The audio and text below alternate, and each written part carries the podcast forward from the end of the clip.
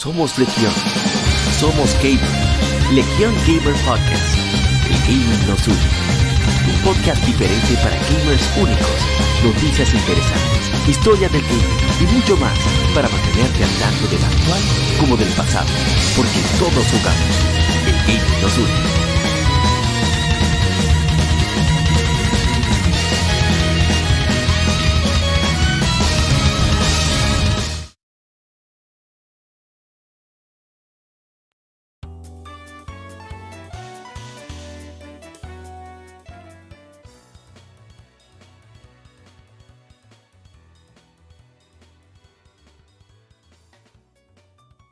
Tal, colega gamer? Gracias por acompañarnos en el episodio número 148 de Legion Gamer Podcast. Este es el lado A y soy APA. Qué bueno que estás acá para cerrar el año con nosotros, ya sea que te vayas de viaje por ahí a visitar familiares o por compromisos con que no quieras ir. No dejes de enterarte de las noticias más interesantes del gaming a través de Legion Gamer Podcast. El gaming nos une. Soy tu anfitrión APA y como siempre, qué bueno, qué privilegio que estés aquí. Y bueno, tenemos muchísimas informaciones, muchísimas cosas que compartir, muchísimos juegos de los cuales hablar. Así que va a ser un episodio un poco, no sé si va a ser más extenso de lo usual. Trataré de que no, porque realmente no me conviene. Debo, debo de admitir que estamos en, en cierta en recuperación de una gripe. Aquí popularmente le llaman la gripe mala que anda. Pero en fin, y la cuestión es, vamos a hablar mucho, hay mucho, mucho, mucho que, que se reveló. Eh, hablaremos de lo revelado en, en The Game Awards, algunas informaciones que surgieron, aunque no vamos a hacer un resumen de The Game Awards en absoluto, sino que vamos a hablar de lo que nos parece, a nosotros como jugadores más de nicho, más relevante acerca de The Game Awards. Así que, sin más preámbulo, vamos a pasar entonces a lo que hemos jugado durante esta semana, que no va a ser muy variado, les hago la confesión. No va a ser muy variado porque nos hemos centrado principalmente en pasar el Pokémon Epaña, como le decimos de cariño. El Pokémon Epaña, que está entretenido, es como comerse un, snack de esos que vienen, ¿saben? Es, es, bastante entretenido, tiene sus cosas buenas, pero tiene también sus, cosas, sus cositas malas. Vamos entonces a arrancar con el vicio semanal.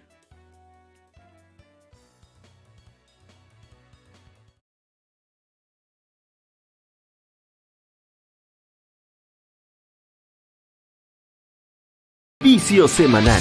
Comentamos los títulos y demos que jugamos recientemente.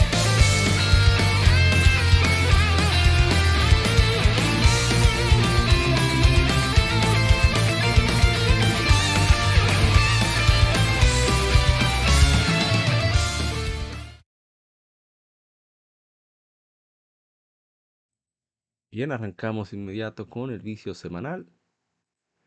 Y es que tenemos mucho que compartir. Pues, en la pantalla A, lo que hemos estado jugando. Asegurarme de que está en la resolución correcta, pero para estar todavía más seguros, tuvimos la primera lectura gaming con la nueva máquina, lo cual a mí me, emociona bastante, debo de admitir.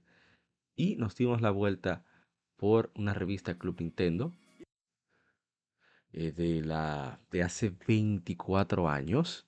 Y es sobre el lanzamiento de Ocarina of Time. Que solamente tienen una página, ¿eh? solamente tienen nuestra portada de Ocarina of Time. De una sola página. No obstante, hablan muy esperanzadoramente acerca del juego, lo cual a mí, a mí siempre me, me gusta eso, cuando se tiene hype por lo que se está tratando. porque eh, te transmite directamente la, la, la sensación que había para la época. No se trata de tanto de datos en el caso de las revistas Club Nintendo. Lo que más me llama la atención es precisamente ese aspecto tan eh, cercano y tan diferente que tienen con respecto a, a otras publicaciones de la época. Que sí, todavía tienen ese toque medio personal, pero eso es parte de la gracia. Lectura que leer es parte de jugar. Yo soy muy... Lectura gaming es realmente algo muy importante que nos compete. Ahí se ve un poco de la revista. y la leemos prácticamente completa. Es una revista relativamente corta comparada a muchas, otras cosas que hemos leído aquí en Lectura Gaming. Pero Eh, um, a mí me gusta bastante la, ese, ese transporte, ese viaje en el tiempo que nos otorga precisamente leer estas revistas de hace tiempo o que contienen contenido de, de juegos retro, ¿no? Y bien, vamos entonces con a buscar lo que sigue, para asegurarnos. Jugamos mucho Mario Kart durante los fines de semana, que los amigos, es lo, como lo que podemos jugar todos, es donde coincidimos todos. A mí me gusta mucho Mario Kart 8, me parece la mejor Mario Kart de la historia, es algo que me gustaría discutir con amigos próximamente.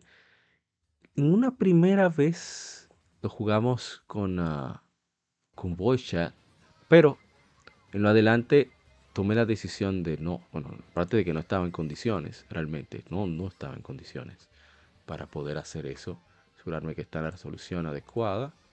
No, no, no quiero cambiar la velocidad. Interesa mantener la resolución. Perfecto. Y la verdad es que ese juego es, o sea, las nuevas pistas que agregaron, eh, los personajes que tiene, el poder eh, jugar con hasta 12 amigos online. O sea, es una locura. Nosotros que somos bastantes, ¿eh? Por eso y es, eh, tiene una acce- accesibilidad, no solamente por lo nítido del control, sino por la aleatoriedad que otorgan los objetos. Creo que ahí es, es que está la verdadera gracia de Mario Kart. Y Mario Kart 8 eh, Deluxe dice, quítate a esos aspectos, aparte de unos visuales bellísimos, diseño de pistas, un diseño de pistas ejemplar, magistral. Y qué decir de personajes tan hermosos como lo más bello de Nintendo, que es eh, Bowser Jr., como le dicen en España, Bowsy, es lo más bello que hay junto con Yoshi Kirby. Espero que eso me gusta mucho, algo que se, que se vio en este Mario Kart, que es que ya no se trata simplemente de eh, todos los personajes de la serie de Mario o cualquier otra cosa que, que ande por ahí, ¿no?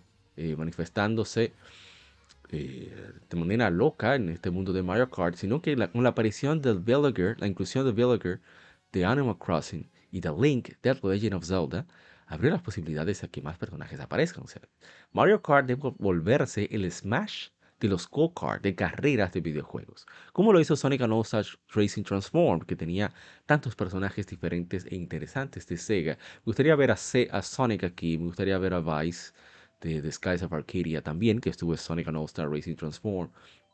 Todos esos personajes a mí me realmente me, me gustaría mucho que estuvieran acá, de, de Bandai que esté también, ya que Bandai Namco ayudó en, la, en, el trabajo visual y muchísimo de la programación, mucho de la programación de Mario Kart 8 y Mario Kart 8 Deluxe. Me gustaría también que eh, participara, participara Pac-Man, estuviera, no sé si, si Lloyd de Tales of Symphonia o cualquier otro personaje de Tales of del momento que también esté en Nintendo Switch o en cualquier consola de Nintendo. Eso me parecería fantástico. Es un juego demasiado divertido, con mucho potencial. Nadie, yo no pensé que iba a, ser posible llegar a un nivel como llegó Mario Kart 8 Deluxe. Es definitivamente la rey de los juegos de Nintendo Switch. probablemente el first party mejor vendido, uno de los mejores vendidos en la historia. Es una cosa alucinante lo logrado con Mario Kart 8 Deluxe. Lleva más de 45 millones de copias. Y, y- y se ve el porqué. No hay, ni que discutirlo ni abundarlo. Es, muy simple. Y bien, vamos a continuar con otro título que debo. Que de este sí, sí hay veneno que soltar, lamentablemente. Y no es sobre el título, no es sobre el que va a seguir después de ese título. Bien, mi hermano Cheflow hubo la amabilidad de, de prestarme el Monster Hunter Stories 2, Wings of Ruin, el cual eh, decidimos después de varias semanas con Nintendo Switch de fiebrar el Pokémon Epaña, que yo no voy a hablar mucho ya de Pokémon Epaña. em, dije, bueno, pero vamos, vamos adelante con esto. Y comenzando el juego me doy cuenta de las diferencias. O sea, Capcom, como buen desarrollador que siempre, que nunca ha dejado de ser, por lo menos en conocimiento de aspectos técnicos y demás, se ha guayado a nivel de administración. Pero el talento de Capcom es innegable, porque a pesar de tener sus guayones, como decimos aquí en mi país, nunca dejaron de manifestar el gran talento, la gran capacidad creativa y técnica que tiene este gran, este gran, esta gran desarrolladora y, licenciataria. Eh, no hay duda de eso. Entonces, vamos a ver acá. Primero es que se inventaron un sistema como Monster Hunter Story, que yo no lo había jugado de 3DS a pesar de tenerlo accesible, pero no. No sé, me hice el loco. Me arrepiento en parte. Este juego, primero en 3DS se ve bastante bien. Entonces ella parece que tomaron el mismo engine, lo mejoraron para adaptarse a los gráficos HD que puede manifestar Nintendo, desplegar Nintendo Switch. Pero aparte de eso, tiene una historia que, involucra a los monstruos, una historia interesante, entretenida, que es de un grupo de cazadores que son riders, que tienen, la posibilidad de comunicarse, criar y trabajar en conjunto a los monstruos.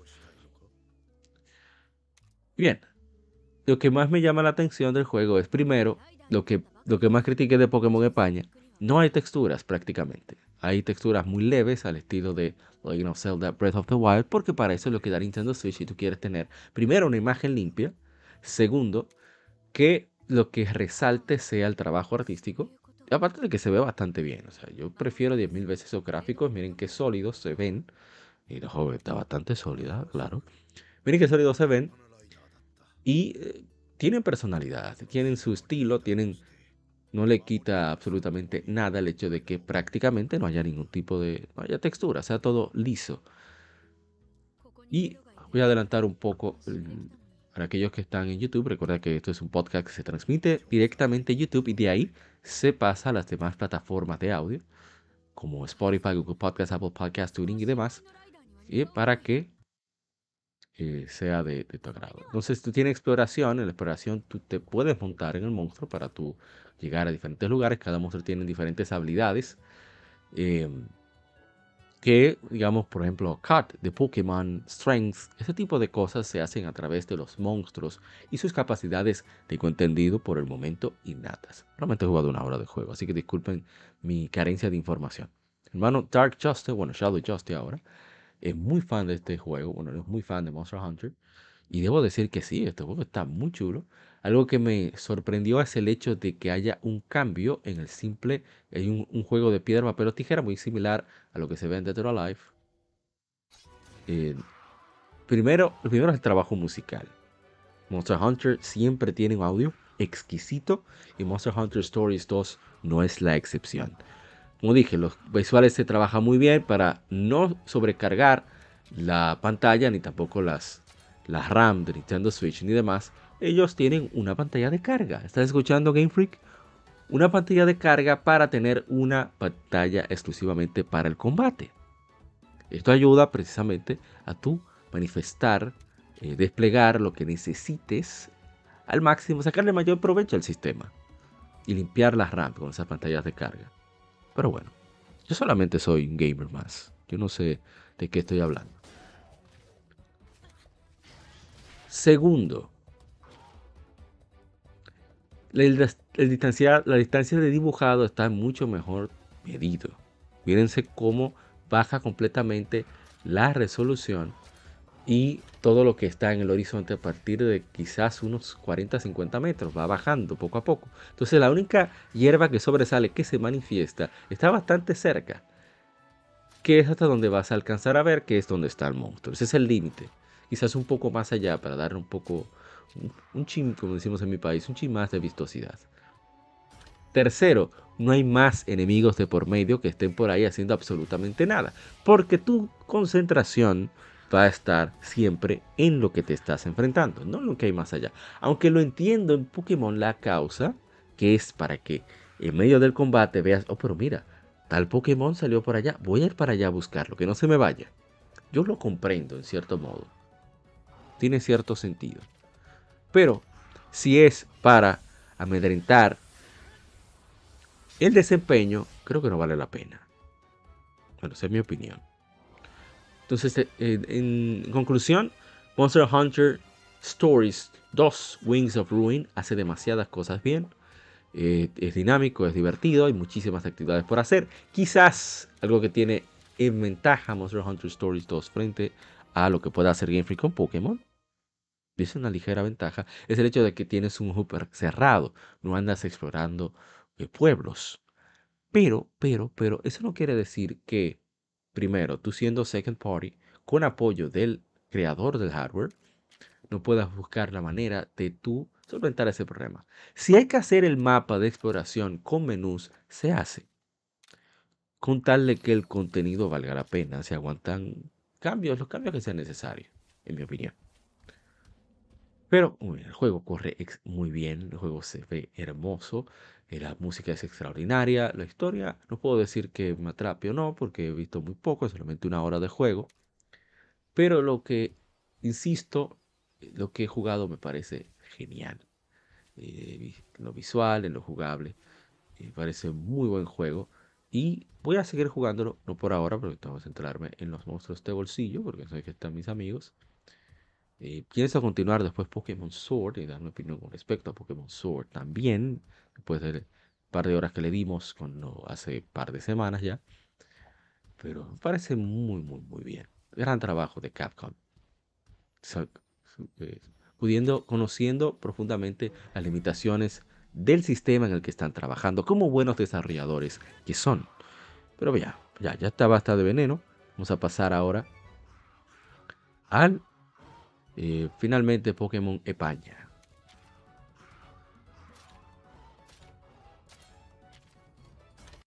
Aquí vamos un Pokémon España. Este no es el último stream que hice. Que pasa que este me parece más interesante. Eh, yo no voy a hablar tanto de Pokémon España. El juego ya, ya me está pareciendo un poco cansón con eso del, Team Star. Las motivaciones del Team Star me parecieron muy, ah, muy, digamos, muy modernas. Me hubiera gustado más que fueran los típicos malotes. Eh, ¿Qué más? Eh, atrapar Pokémon, muy entretenido como siempre. Eh, yo no puedo quejarme de absolutamente nada ahí. ¿Qué puedo decir? estoy tratando de pensar algo más a destacar. Bueno, que hay mucho que, que, lo explorable se puede decir que, cae bastante bien. Y hay muchas piezas musicales en esta ocasión que sí puedo decir que me han atrapado. Eh, que voy a poner una de ellas, de hecho, más por eso que quiero hablar de Pokémon España, más que otra cosa. Realmente hay, hay un, un, apartado musical muy bien trabajado. Yo voy a adelantarlo solamente para eso. Esta es la última base que me falta. Aquí viene. Vamos a ver si me da tiempo. Voy a subir un poco el audio.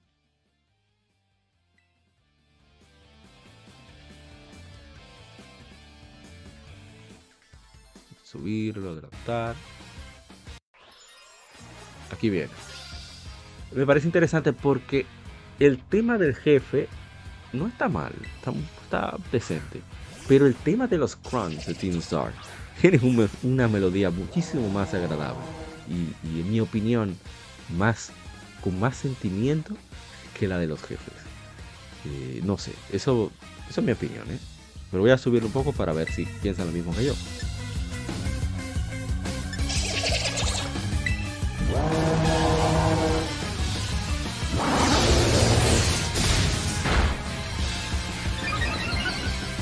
Buen trabajo de arte, excelente. Eh, sonido como de poquito distorsionado.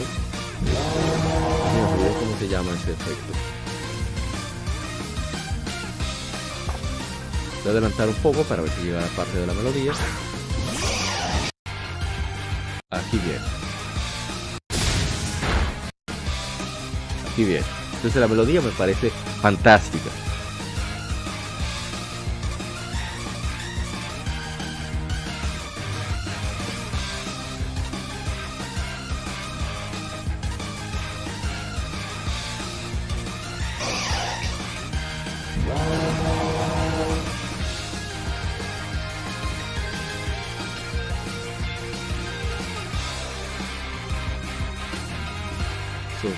Cambio de ritmo ahí, excelente.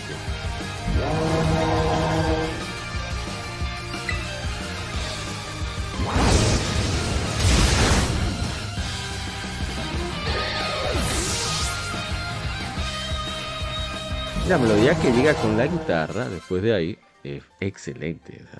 ahí tengo que dársela a lo que sea, quien sea que haya contratado Game Freak para esos fines. Hizo un trabajo muy, muy bueno. Y unos cuantos de, de, de los audios me han parecido muy, muy, muy buenos, en verdad. O sea, bueno hace sentido de que si estuvieran en las plataformas de música digital, yo lo pusiera a mí. Estuviera sonando aquí en el podcast, probablemente. Que tengo que chequear a ver si me pasa lo mismo con generaciones anteriores a la, a la quinta. O sea, la sexta, de la sexta no recuerdo mucho, de Pokémon X y Y. No recuerdo algo así que dijera. Bueno, sí, algunas ciudades me parecieron muy bonitas el sonido. Pero de la séptima no recuerdo mucho en verdad. Y la octava no la he jugado, no la he jugado lo suficiente, apenas un par de horas. Así que no tengo mucho que abundar ahí. Bueno, el juego, como dije, me parece entretenido. Un juego que lamentablemente no va a bajar mucho de precio. Es lamentable. Porque es lo que merecería, por lo menos, la mitad de precio. Pero me parece el precio apropiado que debería tener. Pero eh, me ha parecido súper, súper entretenido. Y, bueno, voy a dejar hasta aquí el vicio de la semana. Eso que pienso seguir jugando mayormente hasta terminarlo. Ya después lo jugaré de manera más casual. y bueno, ya volveré otra vez a las andanzas en Trails from Zero. Eh, quizás arranque con Pokémon Sword, no sé, eso dependerá ya de otra cosa. Pero ya veremos, ya veremos. Hasta aquí el vicio semanal, vamos a ver un poquito más extendido de lo habitual. Ah, una cosa, antes de pasar al Game Informe, que quería decir, tengo que anunciar los ganadores de, la encuesta que hicimos, el pequeño cuestionario. En primer lugar está Tacmus. Voy a comunicarme con, este colega, este o esta colega, a través de correo electrónico, para así comunicarnos. Luego mi eh, hermano Matías, también, eh, para así concordar más o menos cuáles van a ser los primeros, dependiendo, de la ubicación. Si están en República Dominicana, va a ser un juego de PlayStation 4, nuevo, físico. Si no están en República Dominicana, pues va a ser una gift card de 20 dólares de Amazon. Y también eh, están, ya después que estas dos personas, que fueron los que mayor puntuación sacaron, elijan también mi hermano Luis Gómez Erasme, está por ahí, y el hermano Jensi, que tuvieron la amabilidad de participar. Así que comunicaré con ustedes a través de correo electrónico para concordar eh, cómo vamos a hacerles llegar eh, los premios, dependiendo, por supuesto, nuevamente la, de la ubicación. Entonces vamos a pasar inmediatamente al vicio semanal. Digo, pero ¿qué vicio semanal? Al Game Informe para las informaciones de la semana.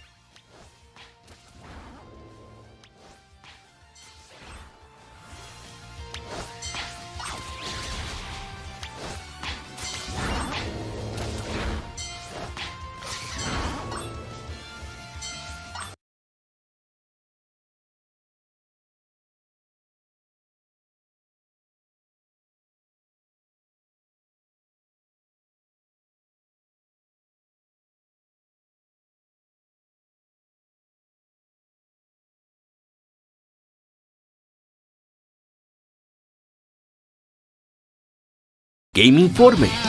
Las noticias de la semana debatidas y comentadas.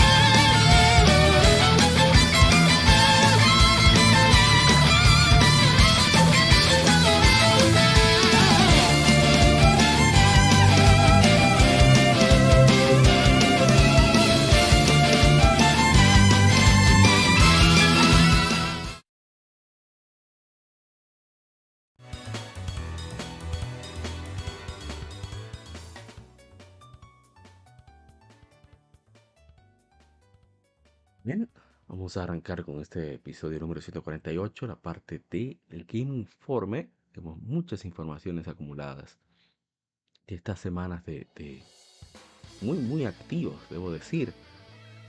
Ha sido impresionante la cantidad de cosas que sucedieron, que se anunciaron, etcétera, etcétera, etcétera. Bien, vamos a arrancar. Bueno, a manifestar esto. Y aquí vamos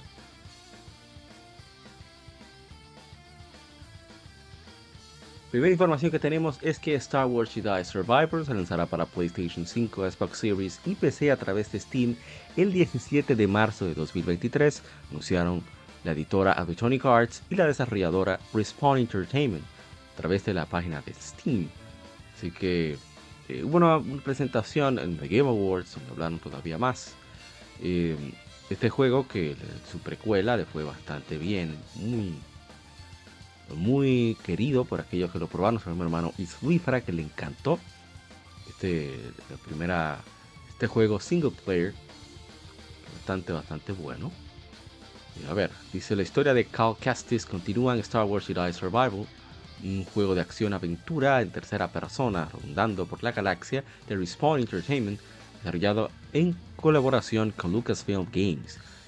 Es eh, basado en narrativa eh, para un solo jugador. Sucede cinco años después de los eventos de Star Wars Jedi Fallen Order, siguiendo la lucha eh, cada vez más desesperada de Cal, mientras la galaxia baja más oscuridad. Así que vamos a ver, y espero que le vaya muy bien. primero parece que es fascinante. El actor, como dije, tuvo una presentación en, en The Game Awards bastante chévere. Así se presenta un juego. Así se presenta el juego. Estuvo muy, muy, estuvo genial. Y bueno, no tengo mucho que abundar más que esperanzadoramente eh, decir que, que ojalá que, que sí, que salga duro. Parece que está más que bien eso. Vamos con la siguiente información.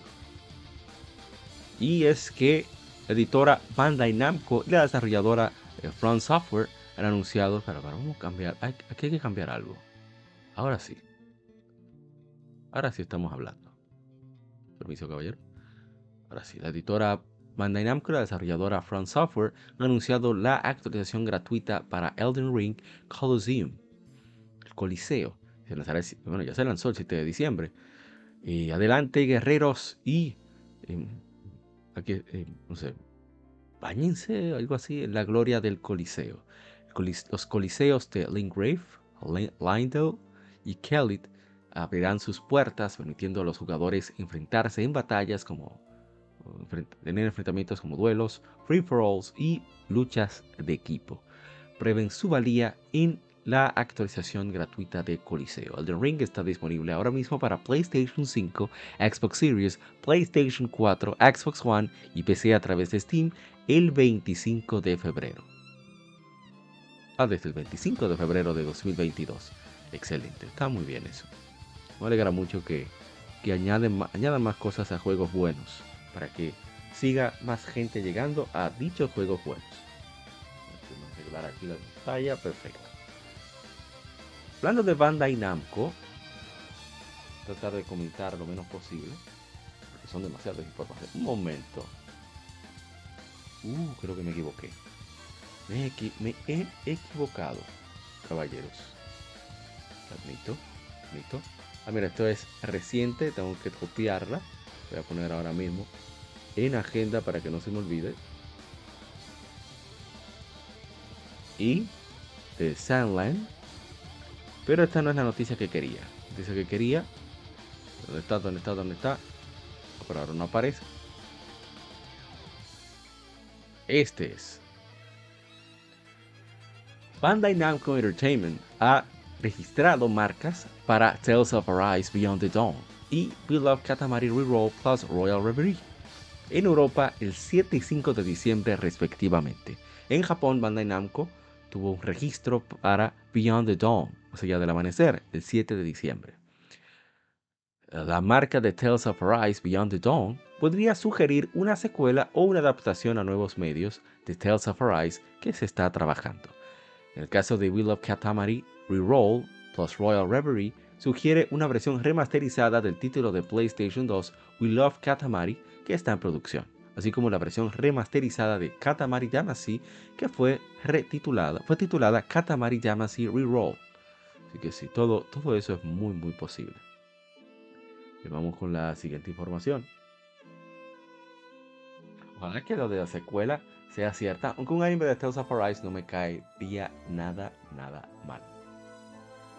Siendo sincero.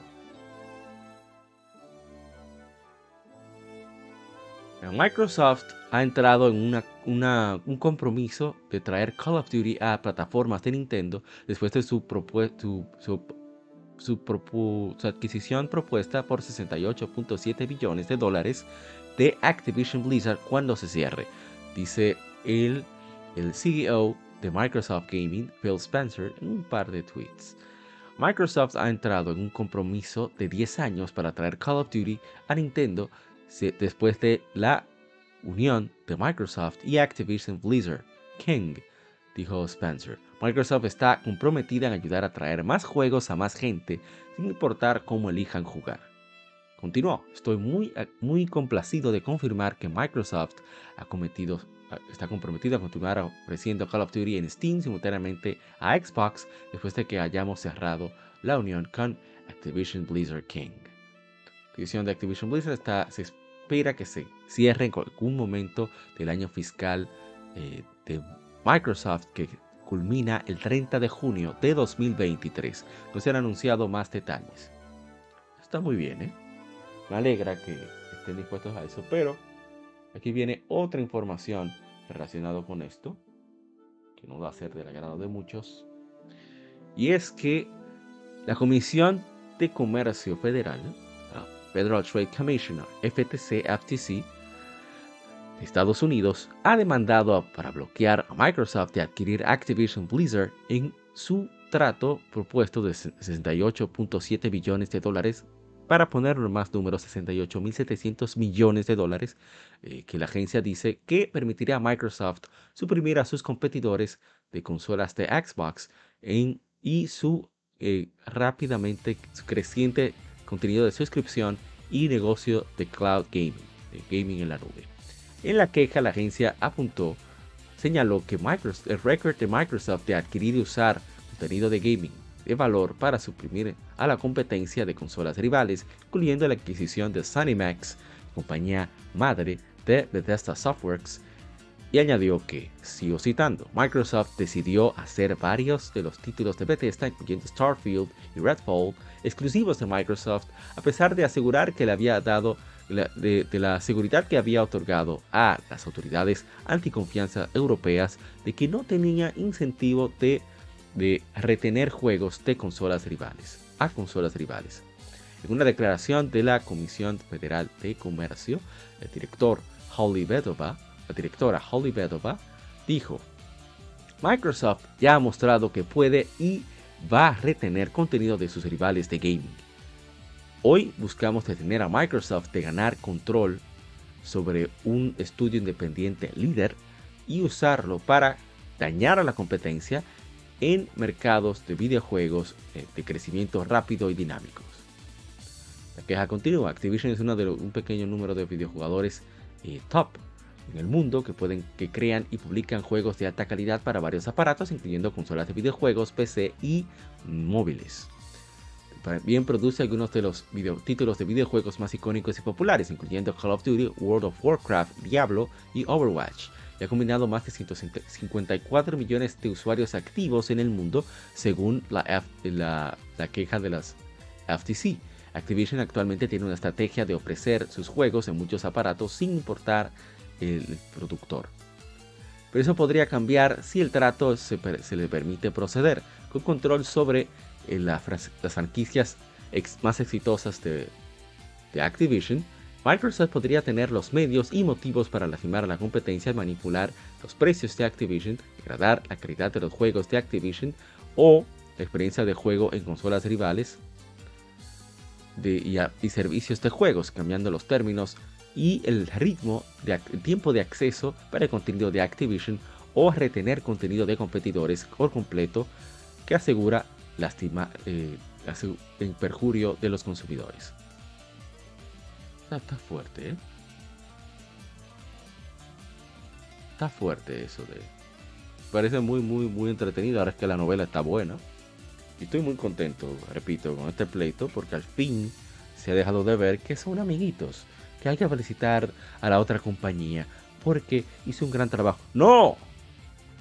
No diga nada. Y denle una galleta con otro juego si saca un juego que le está dando duro. Así que así era.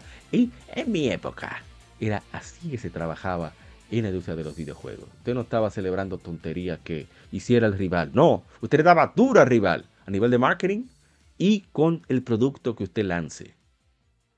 Yo recuerdo cuando Peter Moore, en la época de Xbox 360, cuando iba a salir Grand Theft Auto 4, ¿qué hizo Peter Moore? Se recogió la manga, se subió la manga y demostró un supuesto tatuaje de Grand Theft Auto 4 esa fue la forma de anunciar que Grand Theft Auto ya no se lanzaría primero en PlayStation, sería simultáneo. Eso fue un gran golpe para PlayStation. Lo mismo con Final Fantasy XIII. Mi opinión de Final Fantasy XIII, bueno, eso es otra cosa. Pero de eso se trataba. Así que me alegra que aunque sea a través de esta guerra comercial, se manifieste la verdadera naturaleza de las compañías. Su mayor interés es su ganancia, no el bienestar de los consumidores. Esa falacia me tenía ya harto.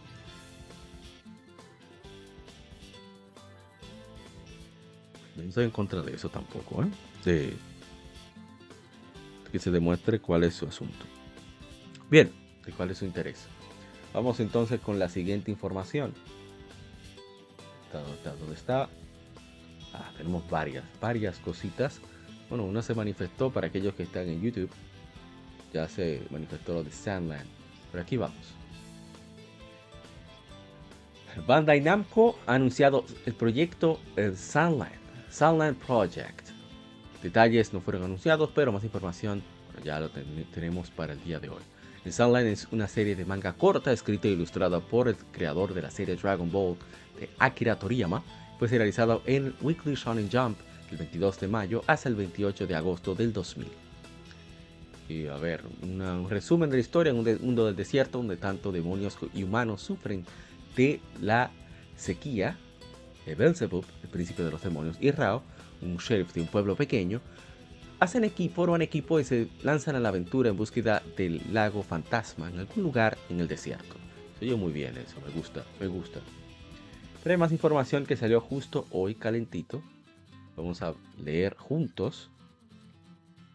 Vamos a enterarnos juntos de qué trata esta última información. Y es, se trata de que Después de la, semana pasada, Bandai Namco ha anunciado una adaptación visual de Sandland, un manga por el creador de Dragon Ball, Akira Toriyama, originalmente serializado en Weekly Shonen Jump, el 22 de mayo al 28 de agosto del año 2000. La adaptación visual será producida por Sunrise, Kamikaze Doga y Anime. Se estrenará en 2023. Según Bandai Namco, The Sandland Project tendrá varios aliados eh, juntos para crear una variedad, gran variedad de contenidos y desarrollar Soundland en una marca eh, total, comenzando con la adaptación visual. Dado que el proyecto está siendo promovido en los canales sociales de Bandai Namco Entertainment, lo cual es la división de videojuegos de Bandai Namco, es posible que también esté planeada un juego. A ver si hay algo más que haya que destacar. Y bueno, no, no dice nada, nada más. Yo estoy muy interesado en esto, se ve bastante chulo, soportísimo, eh, esos visuales. Es algo muy diferente a lo que se espera, porque miren, miren el humano y miren al príncipe. Eh, se nota que debe ser bastante cómico, perdón. Así que espero con ansia saber cómo van a adaptar esto a videojuegos. Parece muy muy bien. Vamos a ver qué más tenemos. Ya cambiando de información o de tema mejor dicho, ya por fin se le dio fecha a Street Fighter 6. Street Fighter 6 se lanzará para PlayStation 5, PlayStation 4, Xbox Series y PC a través de Steam el 2 de junio eh, del 2023. Eso fue algo que salió a través de eh, una página de pre-order que salió para PlayStation 4. Entonces esta es la imagen, aquellos que están viendo a través de YouTube pueden verlo. El 2 de junio del 2023. Excelente. Excelente. A ver, edición estándar. Traje de un color para 10. color 10, personajes, stickers, títulos especiales. Em, a ver, Ultimate Edition. Un día, un año de Ultimate Pass y del 16 al 19 de junio está llevando a cabo una, una beta cerrada de Street Fighter 6 para todas las plataformas excepto PlayStation 4. O sea, para Xbox Series, PlayStation 5 y PC. Ahora estoy aquí yo poniendo el secreto del sabor. Bien, vamos con la siguiente información. Muchas noticias.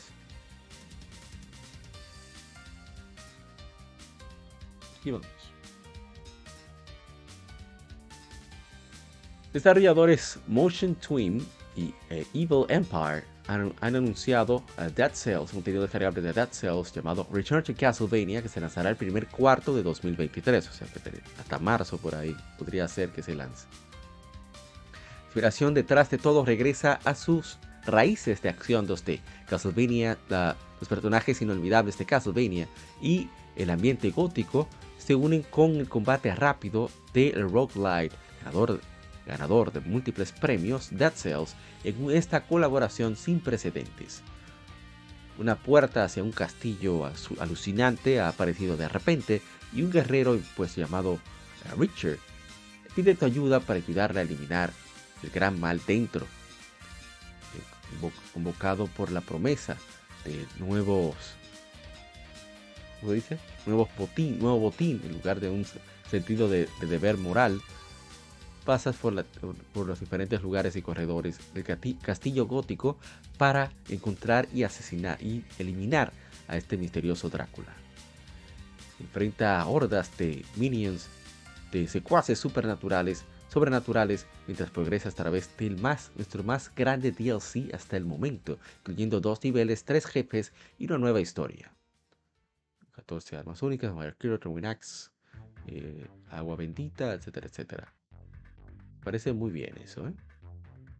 Muy, muy bien. Excelente. Qué bueno que, aunque sea de esta forma, tenemos algo.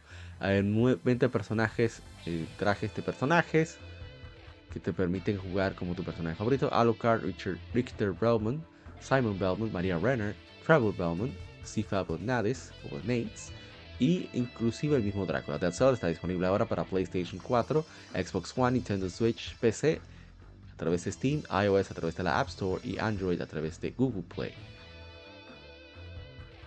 Muy bien. Excelente. Vamos entonces con la siguiente información.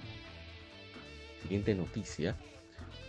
Y es que la editora Sony Interactive Entertainment y la desarrolladora Kojima Productions han anunciado Dead Stranding 2, título tentativo para PlayStation 5. No se ha dado ninguna fecha de lanzamiento. El último título será producido, escrito, dirigido, perdón, el título que será producido, dirigido, producido, escrito, dirigido y diseñado por Hideo Kojima. El elenco anunciado hasta el momento incluyen Norman Reedus, Leah Azidu, Elle Fanning, Shiori Kutsuna y Troy Baker. Ahí está, el gran Troy Baker va a estar aquí también. Ah, se ve bastante interesante, no puedo decir que interesante, pero se ve bastante bien decir que la dama se ve excelentemente bien. Así que muy bien. Kojima sabe elegir a las damas, definitivamente. Tiene buen gusto el Koji, el Kojimbo. A ver la siguiente información. Ahí vamos.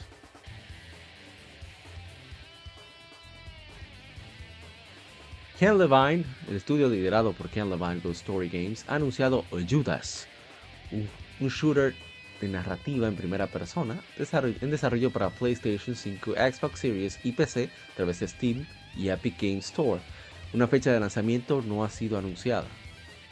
Estás en, estás en el misterio y, problemático Judas. Tu, única opción, esperanza para sobrevivir, es, es hacer o romper alianzas con tus peores enemigos. Trabajarán juntos para reparar lo que han roto o lo dejarán quemarse. Judas es un shooter de primera persona narrativa, desarrollado por Ghost Story Games, estudio liderado por Ken Levine, director de System Shock 2, Bioshock y Bioshock Infinite. Así que, el mismo Bioshock prácticamente, que no está mal, eso es lo que quiere la gente. Yo no soy muy fan de, Bioshock de todas formas, así que el juego no es para mí, pero me parecía importante señalar que venía este juego, si alguien no, se había enterado. Bien, vamos con la siguiente información. Esto no es que el juego yo le tenga mucho interés ni nada por el estilo. Pero cuando lo presentaron me tocó de verdad. Me tocó duro, me dio durísimo. Así vamos a leer la información. Suicide Squad Kill the Justice League lanzará para PlayStation 5, Xbox Series y PC a través de Steam el 26 de mayo de 2023, anunciaron la editora Warner Bros. Games y la desarrolladora Rocksteady Studios. Entonces, un resumen: Suicide Squad Kill the Justice League es un nuevo eh, género de acción-aventura shooter que puede jugarse solo o con hasta 4 jugadores en cooperativo online, basado en los icónicos personajes de DC y desarrollado por Rocksteady Studios, creadores de la del aclamado por la crítica Batman Arkham, de la serie Batman Arkham. Suicide Squad Kill the Justice League combina los, elementos de historia y, gameplay propios del estudio. Eh, y con eh, acción de disparos en tercera persona para entregar una experiencia de juego como ningún otro. El juego estará disponible en todo el mundo en 2022, 2023 ¿eh? debe ser, para PlayStation 5, Xbox Series X y PC. Es una narrativa original en el mundo de DC Universe. Suicide Squad Kill, Suicide Squad Kill the Justice League lleva lugar en una metrópolis, en un mundo abierto ricamente detallada. La historia sigue a los miembros de Suicide Squad, Harley Quinn, Deadshot, Captain Boomerang y King Shark que deben eh, llevar a cabo la misión imposible de salvar a la Tierra y asesinar a los más grandes héroes de DC, en la Liga de la Justicia, Justice League. Eh, restringidos con explosivos letales implantados en sus cabezas, los cuatro supervillanos de DC no tienen más elección pero que unirse y llevar a cabo esta, esta asignación imposible como parte de la infame Task Force X de Amanda Water, esa desgraciada. Los fans pueden eh, personalizar su experiencia, ya sea jugando por sí solos, como un, para modo de un solo jugador, o cambiando, cambiando entre personajes a voluntad, o aliándose con amigos en cooperativo multijugador. ¿Qué no han dicho? Sí. Eh, Harley Quinn, uh, ya personajes. Pero a mí me, el trailer de verdad que me tocó, me tocó duro. Este, este, este trailer sí quiero ponerlo, así que voy a mutear. Voy a bajar, calmar la música y vamos a escuchar el trailer porque de verdad que me dio en el alma.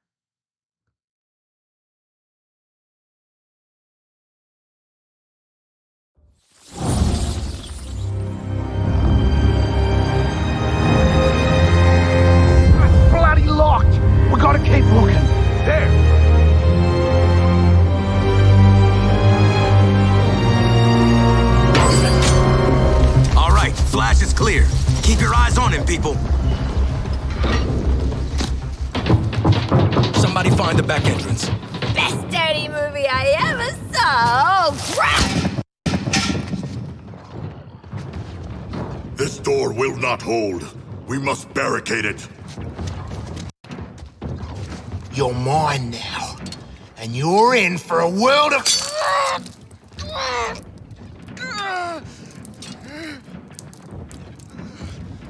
Oh, shit!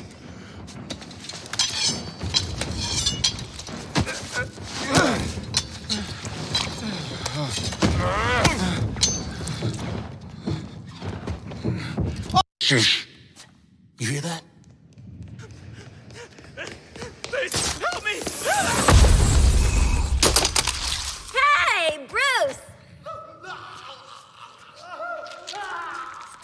and shadows to scare the crap out of us criminals, huh? Don't sweat it. Batman doesn't kill people.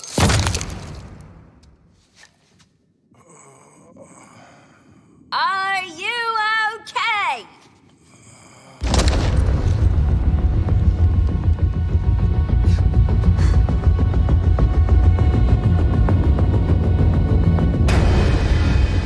I am vengeance.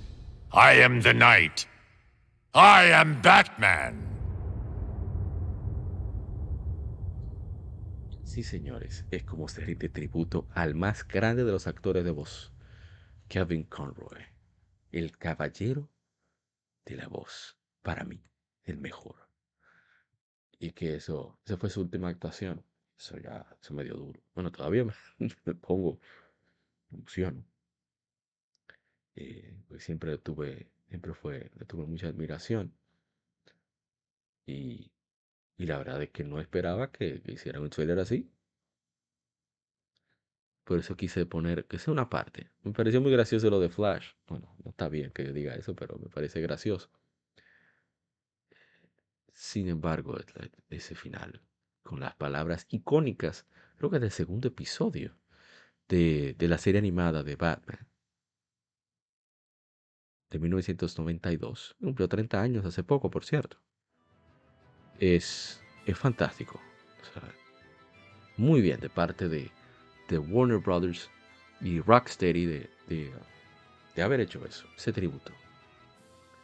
Siempre dijo que sí para manifestar, para interpretar a Batman. Y miren cómo, cómo hizo este trabajo. Ah, eh, incre- incre- increíble. Y quiera que estés, Kevin Conroy, maestro, gracias. Y vamos a continuar, que no, tenemos que hay más, más informaciones. Me, me- me entretuve y me, me dejé llevar con el trailer de Suicide Squad Kill the Justice League. No es que le tengo hype al juego ni nada, pero solamente por esa participación y pequeño tributo que le hicieron a al verdadero Batman, Kevin Conroy, creo que debía ponerlo.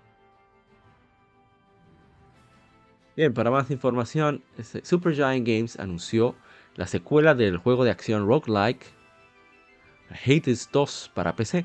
Lanzará en Early Access a través de Steam y Epic Games Store en 2023. Así que secuela, eh, se ve bastante bien el jueguito, muy bonito, se mueve bastante bien también. Y bueno, vamos a continuar con más informaciones que ahora es que nos faltan, señores, nos falta mucho, mucho. Dama, caballero, ahora es que falta. Editora Amazon Games, de- desarrolladora eh, Bandai Namco Online y Bandai Namco Studios, lanzarán el multijugador free to play juego de acción RPG Blue Protocol para PlayStation 5, Xbox Series y PC a través de Steam en todo el mundo en la segunda mitad de 2023, anunciaron las compañías. Habrá una beta cerrada para PC que se llevará a cabo en la primera mitad de 2023 desarrollado por Bandai Namco Online y Bandai Namco Studios y publicado por Amazon Games. Blue Protocol es un juego de acción RPG multijugador online li- eh, free to play que donde te convertirás en el héroe de tu propia aventura fantasía de ciencia ficción. Explora el hermoso y peligroso mundo de Reknas en una experiencia multijugador inmers- inmersiva con profundas personalizaciones de, la redundancia, personajes y combate lleno de acción. Estás en una misión para descubrir la verdad acerca de tus orígenes. En tus viajes conocerán a personas de muchos mundos, harás nuevos amigos con quienes compartirás tus aventuras. Eventualmente te encontrarás eh, enfrentando un destino imposible eh, que determinará el destino del planeta Regnas. Sobre uso de tecnología ha creado una distorsión del, espacio-tiempo, el cual eventualmente eh, englobará todo el planeta Regnas, causando su destrucción. Para cambiar ese destino, tú y tus amigos deben viajar a un mundo, a mundos a desconocido en búsqueda de la verdad y una solución. El juego se ve bastante bonito, debo decir. Eh, me gusta mucho que cómo es un Tales of Arise pulido.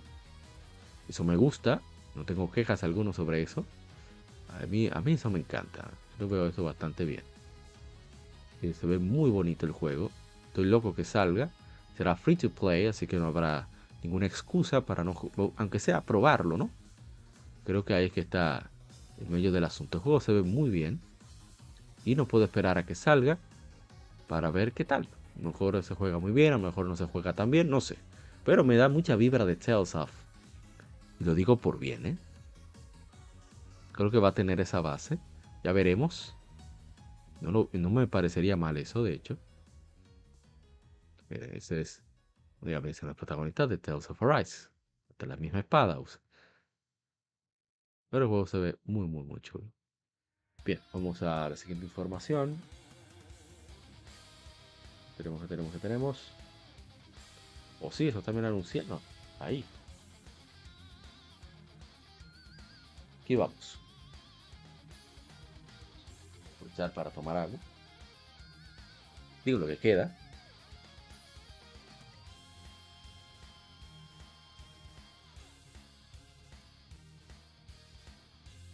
Editora Sony Interactive Entertainment y la desarrolladora Guerrilla Games han anunciado Horizon Forbidden West, un contenido descargable llamado Boarding Shores, o sea, costas incandescentes, algo así. Se lanzará en abril, el 19 de abril del 2023, solamente para PlayStation 5. O sea, hicieron el FO a los jugadores de PlayStation 4. Que no lo veo bien, porque estamos hablando de que estas personas con PlayStation 4 ya habían comprado el juego para PlayStation 4. Entonces, ¿por qué no lanzarles el DLC también? Yo particularmente me, particularmente me iba a esperar de todas formas a tener un PlayStation 5 para jugar Horizon Forbidden West. Pero esto me parece un poquito... Claro, por otro lado me parece bien por el hecho de que van a sacarle más el jugo al PlayStation 5. Como si uno compara cómo se ve Horizon uh, Zero Dawn, el original de PlayStation 4, con el DLC, que no recuerdo ahora el nombre, que era de, hielo todo. Ah, yo espero, supongo que sucederá algo similar. Y más aún si van a aprovechar el PlayStation 5, que va a ser la única plataforma. Ya veremos. Hoy estamos emocionados de anunciar Burning Shores, nuestra expansión de Horizon Forbidden West, que verá a Aloy perseguir a una amenaza siniestra en los uh, silvestres Los Ángeles, ahora con nuevo, un nuevo archipiélago volcánico. Y ya estará viajando a una nueva región peligrosa al sur de las tierras de la Clan, del clan Tenact, conteniendo una historia eh, emocionante, siguiendo donde culminó Horizon Forbidden West. Nuevos personajes, aventuras y más. Algunos detalles esperemos compartirles muy pronto. Ahí se ve el, letrero de Hollywood. Me pareció genial. Eso, eso sí no puedo quejarme de, de Horizon Forbidden West. No voy a leer ya estos detalles, me parece interesantes.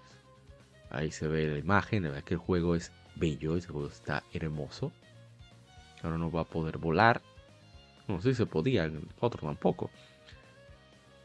Está genial todo eso, ¿eh? Me gusta. Miren cómo se ven lugares icónicos de la costa oeste de esta manera, todo destruido. Miren la, Hollywood. Está fantástico. Fantástico. Bien, seguimos.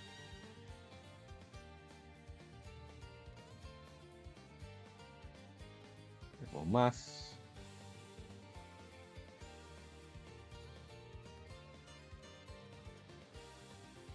Diablo 4 se lanzará perdón, para PlayStation 5, Xbox Series, PlayStation 4, Xbox One y PC a través de Battle.net. El 6 de junio de 2023 anunció Blizzard Entertainment. El demonio Lilith y el ángel Inarius se unieron para crear el mundo de Santuario en su deseo de escapar del conflicto eterno entre el cielo y el infierno. Pero ahora, décadas después de los eventos de Diablo 3 Reaper of Souls, son amargos enemigos que han, profundos enemigos, más enemigos a muerte, que han eh, decidido llevar la guerra con sus respectivos seguidores. Las tierras de Sanctuary están plagadas de demonios sin, sin fin y solo aquellos de los héroes más ah, instruidos, más preparados, podrán eh, mantenerse en la, la cara de la oscuridad. Los jugadores entrarán al mundo con su elección de cinco clases, los druidas que cambian de forma, los Achilles Rogues, los elementales eh, Sorcerers, las, hechiceras, portales Barbarians, los bárbaros, y los Necromancers. Como jugadores eh, eh, crecerán en poder, pueden construir su experiencia de gameplay en direcciones que más le apetezcan, experimentando con los árboles de habilidades para mostrar eh, habilidades y hechizos complementarios. Ajá, estoy viendo a ver si hay algo más que destacar. Bueno, voy a dejarlo ahí, porque como quiera yo no soy jugador de esta vaina. Así que parece muy bien, pero ¿dónde va esto? tenemos la creación de personajes. Se ve bastante bien, ¿eh? Espero los jugadores de Diablo estén contentos con lo que salga ahí. Tenemos a, la, a Lilith. Supongo que ese era Inarius, este.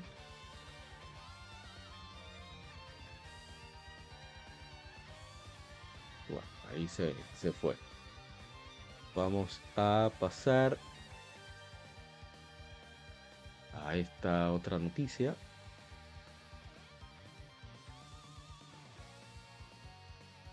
editora Digital Streams y la desarrolladora Airship Syndicate han anunciado Wayfinder, nuevo, un nuevo RPG de acción basado en personajes online, liderado por el director creativo Joe Matt Madureira. ¿Eh? Ahí está, ¿eh? ¿Eh? ¿Eh? Gran ilustrador.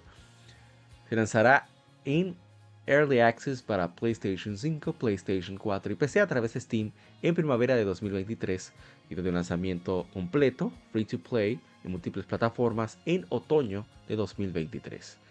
Una, una no, dice, dice playtest, una prueba cerrada para PC, iniciará el 13 de diciembre, inició el 13 de diciembre, porque los jugadores tener acceso al juego en su etapa de desarrollo, mientras Airship Syndicate solicita retroalimentación y sigue refinando y mejorando el juego para el lanzamiento. Una prueba de, para PlayStation 5 y PlayStation 4 iniciará en enero de 2023, aparte del continuo apoyo y no soporte para jugadores en PC. Hace cuatro años nos llevamos, nos pusimos en este viaje con Airship Syndicate para construir Wayfinder y teníamos grandes esperanzas y expectativas, dijo Digital Extremes, el jefe de, proyectos externos de Digital Extremes, Richard Browning, en una conferencia de prensa. El mundo que han creado, los personajes que lo habitan y las, los jugadores, eh, las aventuras de los jugadores eh, siempre cambiantes, pueden encontrar, eh, pueden encontrar y vivir a los sueños que tuvimos. No puedo esperar para que los jugadores se unan y ayuden a, llevar de vuelta al mal de, de Evinoa. Está bastante bien. El juego se ve bonito, ¿eh? Lo voy a admitir. Me preocupa un poco tanto tantos juegos de servicio, pero entiendo que esta es la movida, es lo que la gente quiere, hay que dar a la gente lo que busca, ¿no? Aunque me gusta el diseño de personaje. Dureira, como siempre, rompiendo durísimo. Se ve bastante bien. Vamos entonces a lo que sigue.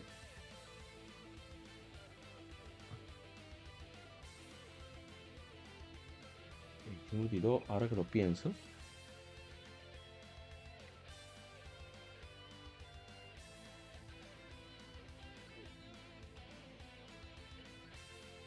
A ver, a ver, a ver, a ver.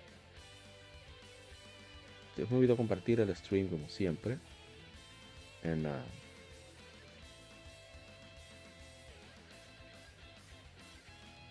A ver, a ver, a ver.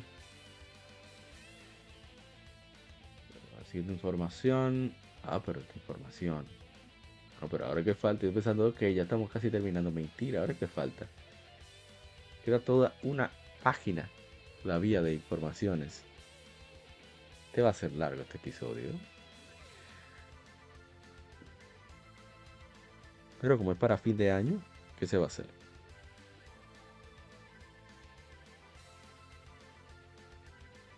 Bien, aquí vamos. La siguiente información es que eh, las ventas totales para Tekken 7 han sobrepasado 10 millones de copias, anunció el director de la serie Katsuhiro Harada. Ventas totales para la serie Tekken han sobrepasado 54 millones de unidades, como se reportó en el primero de junio pasado que Tekken 7 había vendido 9 millones de copias, o sea que vendió un millón más. Tekken 7 se lanzó originalmente para arcades 18 de marzo de 2015, seguido de un lanzamiento para PlayStation 4, Xbox One y PC a través de Steam el 2 de junio de 2017. Excelente, muy bien por Tekken. Juego bueno, debe vender mucho. Bien merecido. Puede estar contento el hermano Dark Justin. Se ve bastante bien, ¿eh? Tekken 8. Bien, ganadores T de Game Awards. Em, el juego. ¿Cuál es esto? Juego del año. Elden Ring de From Software y Bandai Namco Entertainment. Merecido. Eh, mejor dirección de juego, Elden Ring, From Software y Bandai Namco Entertainment, bien merecido. Mejor narrativa, God of War Ragnarok, merecido en mi opinión. Eh, mejor dirección de arte, Elden Ring, From Software y Bandai Entertainment. Hay otros juegos que también eran igualmente merecedores, según entiendo. Mejor música, God of War Ragnarok, Pierre McCreary, que fue compositor. Mejor diseño de audio, eh, God of War Ragnarok, Santa Monica Studios Sony. Mejor actuación, Christopher Judge, God of War Ragnarok como Kratos. Kratos. Juegos para el impacto, As Tusk Falls, Interior Night y Xbox Game Studios, ni idea. Mejor juego que continúa, Final Fantasy XIV, Creative Business Unit 3 y 3 y Square Enix, muy bien. Mejor Indie, Stray, Blue 12 Studio y Annapurna Interactive.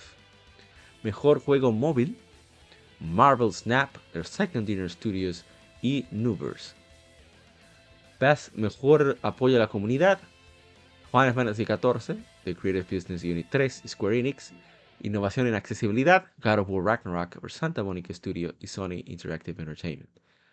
Mejor realidad virtual o mejor realidad aumentada, Moss Book 2 de Polyarch.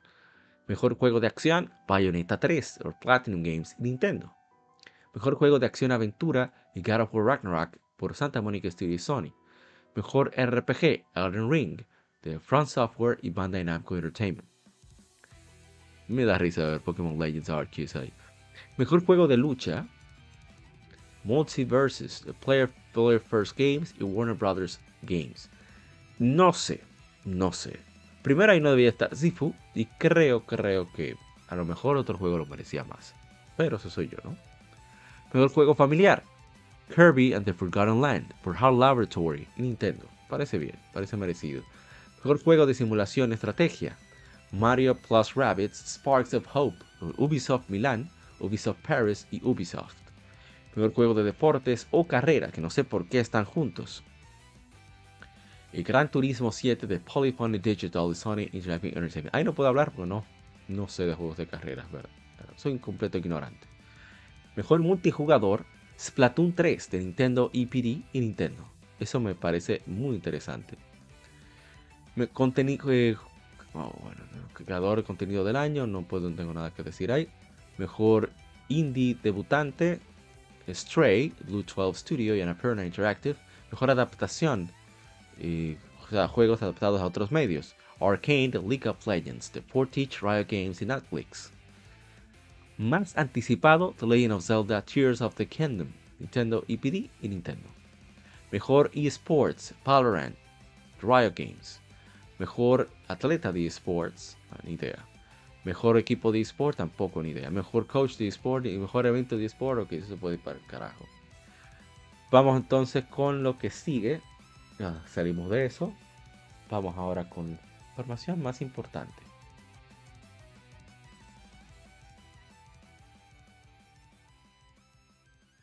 Creemos que por fin se anunció la fecha de lanzamiento para, para Final Fantasy XVI. Se lanzará para PlayStation 5 el 22 de junio de 2023, anunció Square Enix. Estará, estará en físico con eh, estándar, con ciertos contenidos de pre-order.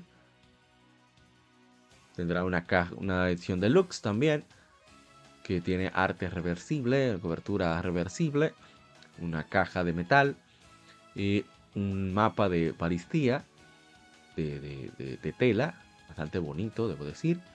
Una edición coleccionista con un libro de arte, un arte por el, ilustrador de la serie, el maestro Yoshitaka Amano. También una estatua de Phoenix vs. Ifrit. A ver. Uh, también los dos. A ver, la estatua. Una, un pin de colección de Akon de metal. También la caja de metal, el mapa y Blood Sword, un arma en el juego, un libro de arte mini digital y banda sonora mini digital. Está muy chulo eso de, de Ifrit vs Phoenix. Esa, se ve muy bien, ¿eh? me gusta.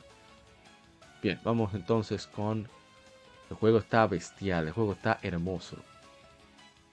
A ver, cada vez me llama más la atención. Espero que salga así como se ve. Yo le tengo tengo cierta fe por el. Además, hay un lobo, un lobo, un perrito. Mira que bella ese perrito, mira con esa patita. Abraza, papá. Perro, perro, perro. Ahí se lobo con los perros.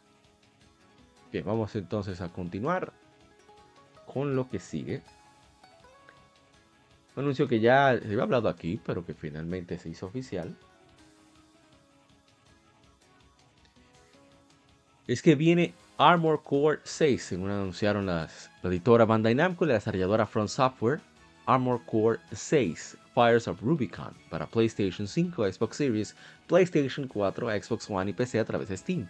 Lanzará en 2023 basado en acción mecha de alta velocidad y dinámico, basado en el conocimiento obtenido durante el trabajo en conjunto en sus títulos recientes, Bandai Namco Entertainment y Front Software buscan entregar un nuevo juego de acción.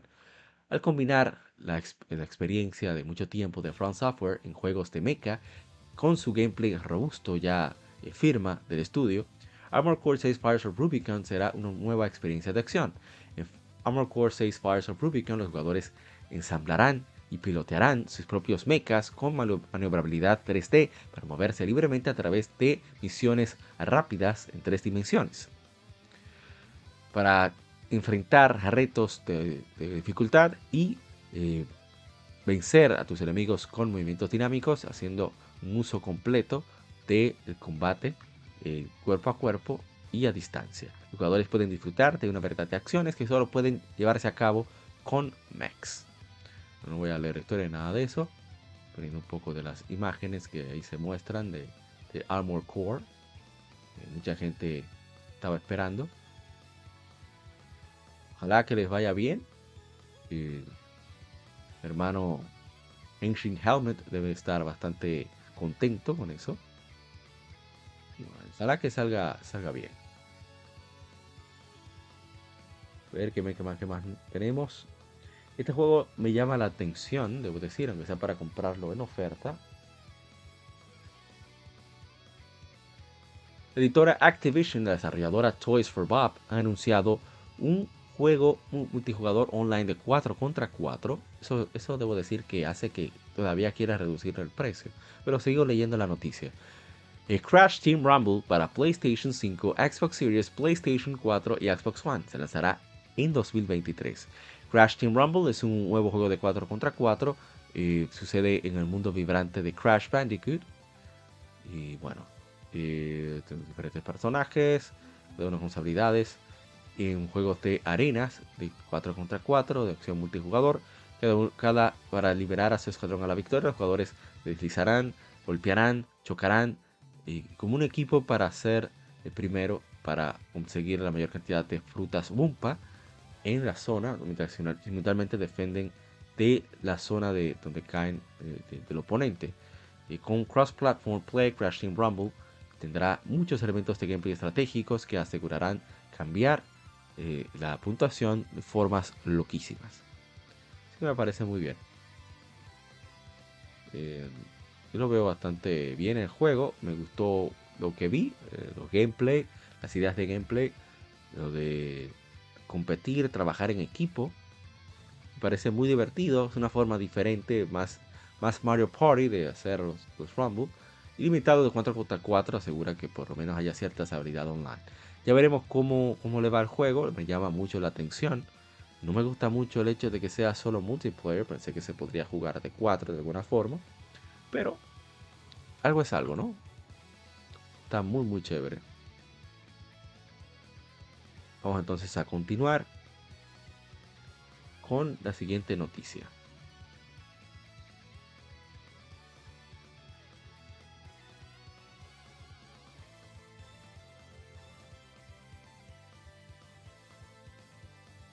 Está la siguiente noticia. Asegurarme que está todo bien. Ok. información es que las ventas totales para Sonic Frontiers han sobrepasado 2.5 millones de unidades, anunció Sega. Sonic Frontiers se lanzó para PlayStation 5, Xbox Series, PlayStation 4, Xbox One, Nintendo Switch y PC a través de Steam el 8 de noviembre. Así que también importante señalar que va a haber un mayor, eh, perdón, un contenido descargable que ya viene en camino de manera gratuita y bueno, la nueva edición del portafolio de las iniciativas de multimedia de Sonic incluyen la serie animada que ya salió, Sonic Prime, así como las películas de Sonic the Hedgehog por Paramount. Así que está bastante bien, parece muy bien. El 21 de diciembre habrá un traje navideño gratuito, así que bueno, está más que bien. Es un juego decente, según me cuentan, Sonic Frontiers. Esperamos verlo. Digo, probarlo algún día.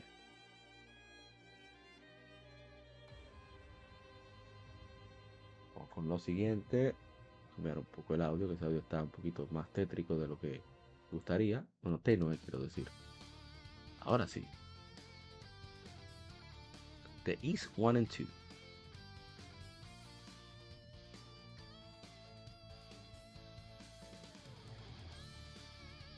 Bien, sigamos. Y es que, bueno, aquellos que están viendo YouTube ya tienen clara la información.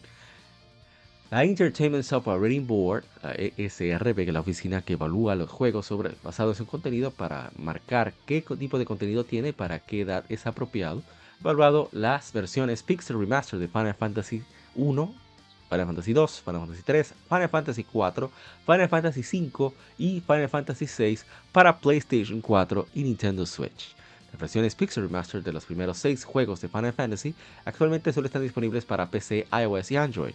Final Fantasy, Final Fantasy 2, Final Fantasy 3 se lanzaron el 28 de julio de 2021, seguido de, un, de Final Fantasy 4 el 8 de septiembre de 2021, Final Fantasy 5 el 10 de noviembre de 2021 y Final Fantasy 6 el 23 de febrero de 2022. Yo espero luego que salga esto para jugarlo, no bulto. Así será más fácil hacerlos y efemérides. Mucho más fácil. Aparte tienen trofeos, hay más motivación. Bueno, por lo menos en PlayStation.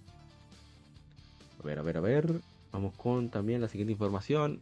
Eh, eso me gusta, noticias cortas, para ir avanzando. Atlus ha detallado los nuevos elementos que estarán disponibles en los próximos lanzamientos Sports de consolas y PC de Persona 3 Portable y Persona 4 Golden. Incluirán modos de mayores gráficos de, de alta resolución, la habilidad de seleccionar el nivel de dificultad desde el inicio, el Quick Save y un elemento de álbum para Persona 4 Golden. Peña anunció que cada juego costará 29.980 yenes en Japón, es el equivalente aproximado a 19,99. A ver, dice algo más.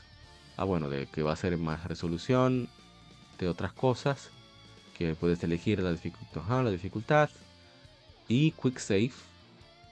Eso me gusta, Quick Save. Eso está muy bien. Persona 3 Portable saldrá para Xbox Series, PlayStation 4, Xbox Nintendo Switch y PC a través de Steam, Microsoft Store. Y Persona 4 Golden para Xbox Series, PlayStation 4, Xbox Nintendo Switch y PC a través de Microsoft Store el 19 de enero de 2023. Ambos títulos también estarán disponibles a través de Xbox Game Pass. Así que excelente para aquellos que no han jugado estos títulos. Se pueden quejar. Vamos con lo que sigue. Esta noticia me alegró mucho, mucho, mucho.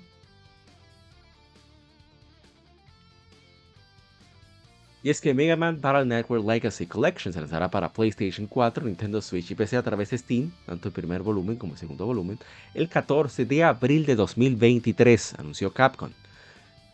Las versiones de Nintendo Switch y PlayStation 4 estarán disponibles tanto en físico como en digital por 59,99, así como dos volúmenes separados a nivel digital por 39,99 cada uno. Experimenta las 10 eh, juegos principales de la serie de Mega Man Battle Network eh, con Battle Chips exclusivos para eh, los esperados Net Battles que puedes disfrutar junto a amigos u otros jugadores en todo el mundo. Los ya están disponibles para Mega Man Network Legacy Collection por 60 dólares que incluyen dos skins adicionales para la pantalla de lanzamiento eh, pista sonora para disfrutarse en, el reproductor de música. Versiones digitales de Volume 1 and 2 pueden comprarse por separado de lanzamiento por 39,99. Elementos online. A ver. Eh, incluye batallas casuales, batallas privadas con amigos, con otros online eh, y batallas con ranked. También y diferentes reglas como chips en batallas de cosas reales, mejor de 3 batallas triples de Mega Man Network 3 o regreso de, de batallas de versiones Mega Man Network 4. Los jugadores podrán están buscando chips específicos para intercambiar con amigos y eh, colegas net battlers en todo el mundo. Parte de eso es cambiar chips ya coleccionados de la serie, poder puede cambiar estilos de Mega Man X para personalizar cómo se ve y cambiar los programas de Navi para hacer a Mega Man X todavía más fuerte. También pueden descargar chips de batallas raros que estaban eh, únicamente disponibles en eventos promocionales en Japón. 15 chips eh, contenidos descargables pueden, ser pueden accederse a través de la pantalla de Mega Man cada juego. Como extra por pre-order, un XPT en la pantalla será, tendrá dos skins Hub Style del primer volumen, Dark Mega Man para el segundo volumen. Cuatro nuevos arreglos de la música original de Mega Network disponible en, el reproductor de música como parte del paquete de pre-order. También tendrá otros elementos frescos, incluyendo un Mega Man XPT interactivo en 3D, más de mil, más de mil piezas de arte de Mega Man, con 188 diferentes bandas sonoras para escuchar. Y puedes ver Mega Man Anti-Warrior online gratis para celebrar la llegada de Mega Man Legacy Collection. Habrá un Mega Marathon de primeras temporadas de Mega Man Anti-Warrior, serie animada, será relanzada gratis a través de Capcom de el canal de Twitch de Capcom USA y estará disponible a través del canal oficial de Mega Man en YouTube en inicios de 2023. voy a suscribir ahora mismo. Sabía que había. Rayos, no lo sabía. Pero más que bien, me gusta, me gusta lo que estoy viendo. Ahí está, se ve con los filtros. Ah, también tienen, estarán las colecciones, estarán basadas en las versiones japonesas. Así que el contenido va a ser igual en ambas versiones. Eso está muy bien me gusta mucho este, este aspecto. Eh, ojalá hagan lo mismo con Mega Man, Mega Legends algún día. Ya lo de los skins. Qué bueno que no se olvidaron Mega Man Battle Network. Ahí están. Los 15 chips. Y la galería. este juego me, siempre me gustó. Era muy interesante, muy futurista, muy, como ven, la internet de las cosas, desde aquí ya estaban hablando, estaban manifestando en Mega Man Network. Y qué bueno, qué bueno que, Capcom no se olvidó de, de esta, este spin-off. Ojalá que, repito, que suceda lo mismo con Mega Man Network 2. Oh, pero mira todo ese, ese merchandising, soportísimo. Man Extreme, Man Beast, Man Access. Qué bueno me alegra bastante. Así que vamos a. Yo creo que. No sé si aunque no vaya a jugarlo de cabeza, puede ser me, me, emocione y lo compre. Vamos con lo siguiente. Esto va a ser corto. Solamente voy a prácticamente decirle cabezado.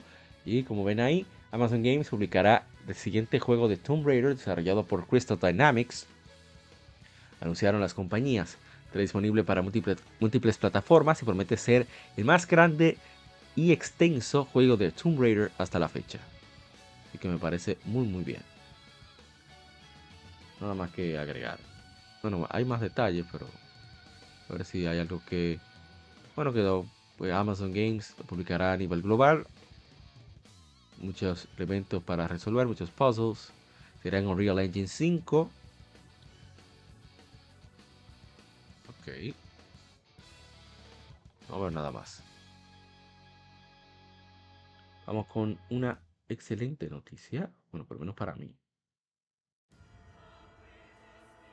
No, no, no. No era eso. No puse en guion. Ahora sí.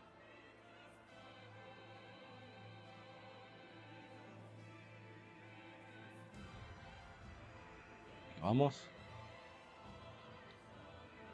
Aquí podemos ver.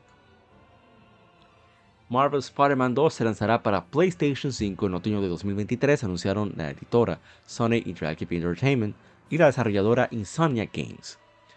¿Qué año ha sido para PlayStation Studios? Aquí en Insomnia Games hemos estado eh, muy emocionados con el trabajo de nuestros compañeros, dijo el director creativo de Insomnia Games, Brian Intihar, en PlayStation Blog. Felicitaciones a todos en un exitoso 2022 y para de aquí al siguiente año Aquí para que el siguiente año eh, estemos tan emocionados mientras continuamos eh, trabajando en el lanzamiento de Marvel's Spider-Man 2, listo para lanzarse el siguiente otoño. Viendo los eventos de Marvel's Spider-Man, Marvel's Spider-Man Miles Morales, Marvel's Spider-Man 2 trae de vuelta al dúo de Spider-Man Peter, de Peter Parker y Miles Morales para el siguiente, capítulo de acción blockbuster de la franquicia. Muy emocionado estoy con Spider-Man 2. O sea, que, que Sonya Games que casi no falla. Y lo genial que fue el primer eh, Marvel's Spider-Man de PlayStation 4. O sea, ¿qué más? ¿Qué más se puede pedir, eh? Estoy muy emocionado con eso. Bueno, ya casi culminando las noticias. Esta es la, penúltima. No, es la antepenúltima. Y es que un proyecto online que sucederá en el mundo de Horizon y con nuevo elenco de personajes y un look más único y estilizado, está en desarrollo en Guerrilla Games, anunció la compañía en una publicación de trabajo. Posiciones abiertas, así hizo la publicación, en diciembre de 2022, actualización. Seguimos continuando eh, creando aventuras épicas solo para Eloy. Y, um, con un elenco de nuevo elenco de personajes, un nuevo estilo, un, nuevo equipo interno, pero hay más, un nuevo equipo interno está desarrollando un proyecto online por separado que sucede en el universo de Horizon. Contiene un nuevo elenco de personajes y un estilo eh, estilizado único. Eh, amigos que podrán explorar las majestuosas eh, zonas silvestres de Horizon juntos. Únetenos en Amsterdam.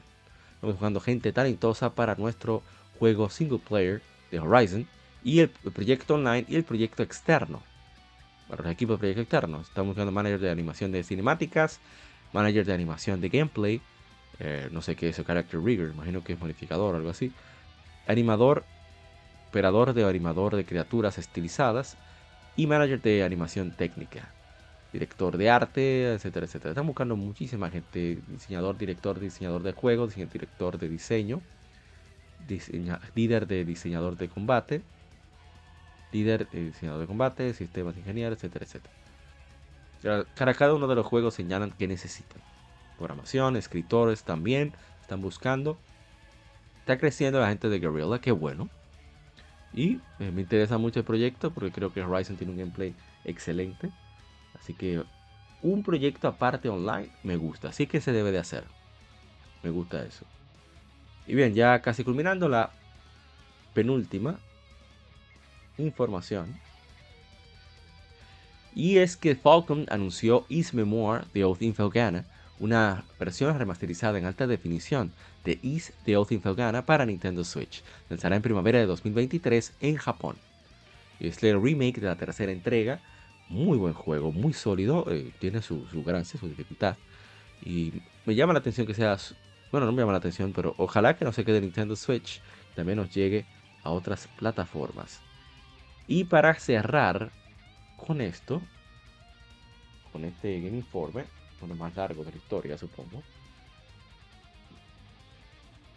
Tenemos que el Falcon ha anunciado East 10 Nordics para PlayStation 5, PlayStation 4 y Nintendo Switch. La última entrega con numeral y del trigésimo, título del 35 aniversario del juego de acción RPG, la serie de acción RPG Is, se lanzará en 2023 en Japón. Vamos a ver los detalles. Hace cuatro años han pasado desde el lanzamiento del RPG de acción Is 9 Monstrum Nox. Se lanzó originalmente para PlayStation 4 en 2019, con muchos elogios de jugadores en Japón y en todo el mundo. En celebración del 35 aniversario de la serie Is, la última entrega eh, de la serie con numeral East 10 Nordics lanzará para múltiples plataformas en 2023. La ambientación es en el, mar nórdico de la bahía Obelia, que, que cuenta con son muchas islas grandes y pequeñas. Después de completar sus aventuras en el antiguo reino de East, el joven aventurero Adol Creston se encuentra con la gente, con el pueblo marítimo, marítimo conocido como los Normans. Los Normans bueno, en esta nueva tierra. ¿Quiénes son? ¿Quiénes son los Kriegers? Unos, unos eh, no vivientes inmortales que atacan a los humanos. Sistema de batalla usado hasta East 9 Monster Knox ha sido drásticamente cambiado.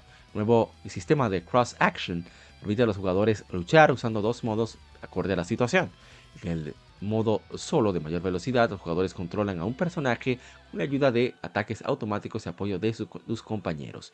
En el modo combination, modo de combinación, los jugadores pueden simultáneamente controlar una serie de acciones para ambos personajes para y así enfrentar enemigos formidables en un combate eh, de vaivén, de va y viene.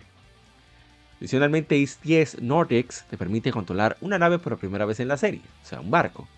Explora vastos océanos usando mapas eh, como guía y enfrentándote en batallas navales contra naves enemigas en este nuevo modo que añade al, disfrute de la aventura que caracteriza a la serie.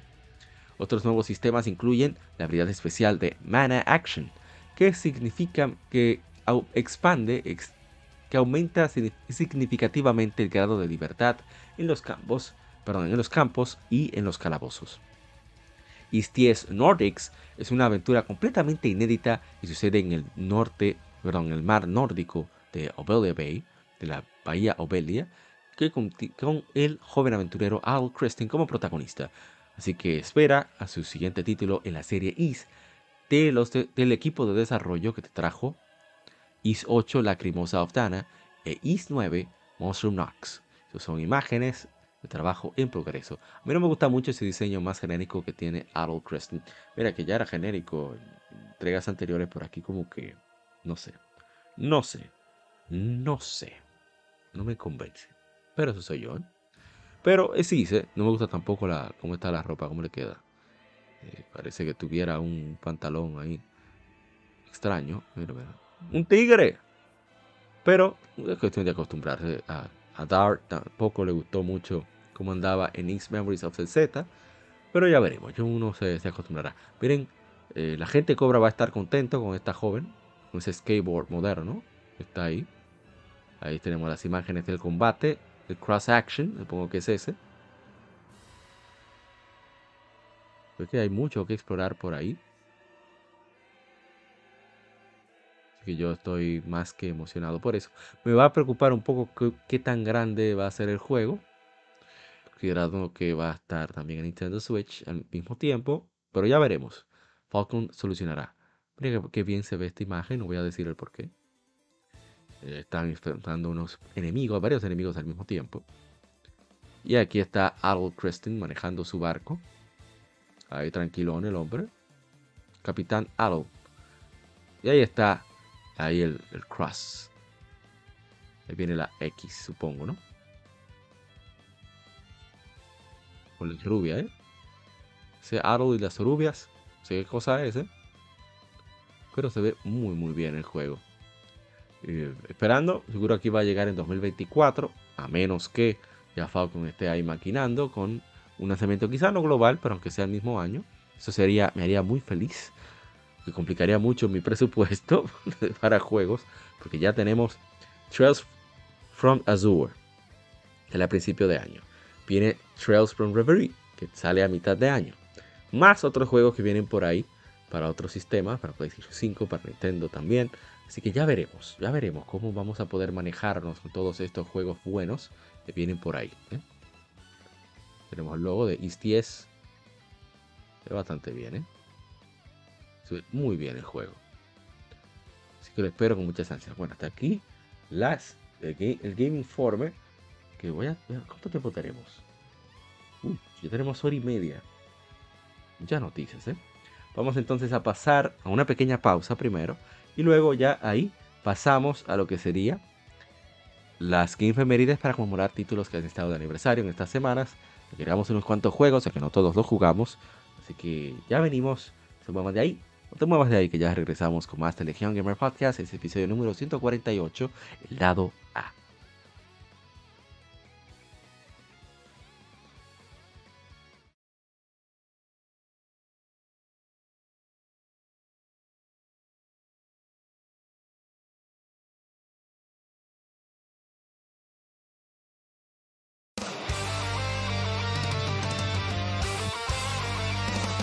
Para revivir los grandes momentos y títulos del videojuego clásico, No dejes de escuchar cada mes Modo 7 Podcast.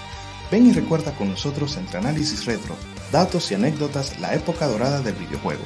Sin micropagos ni pases de temporada, solo puro amor por el pixel y el polígono. Modo 7 Podcast, la retroaventura comienza ya.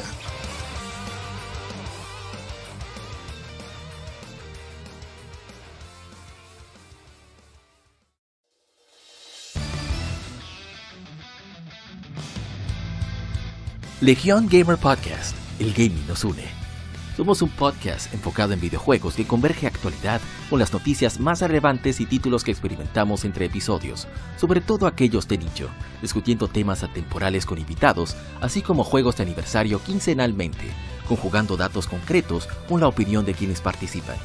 Estamos en redes sociales como Legión Gamer RD. No olvides revisar hashtag GameFemérides para dejar tu opinión de tus títulos favoritos para que participes en el programa. O en Lectura Gaming, donde leemos revistas o artículos especializados en videojuegos en vivo a través de YouTube. Actualidad y atemporalidad gaming en un mismo podcast. Legión Gamer Podcast. El gaming nos une.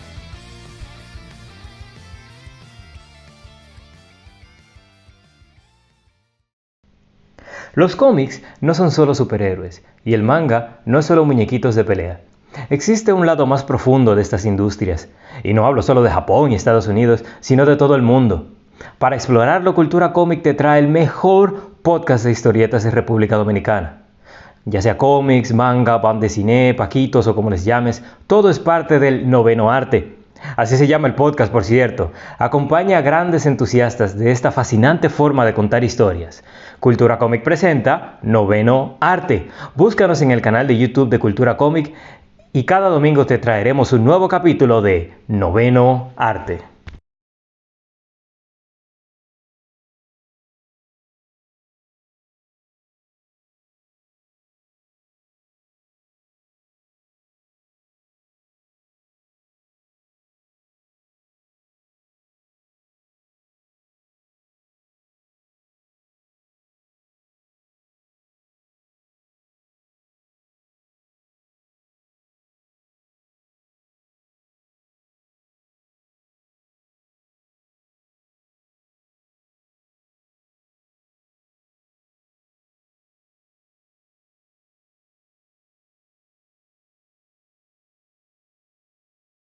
Gamefemérides.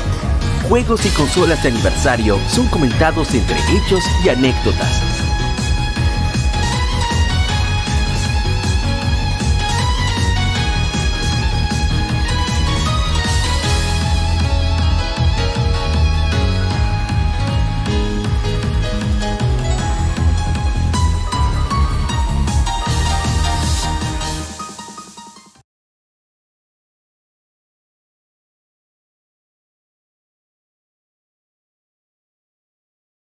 Bien, colegas gamers, tenemos muchos juegos que conmemorar en estas efemérides. Me bebí como tres vasos de agua todavía. Sigo igual. Pero para eso estamos. Vamos entonces con el primero de la tanda.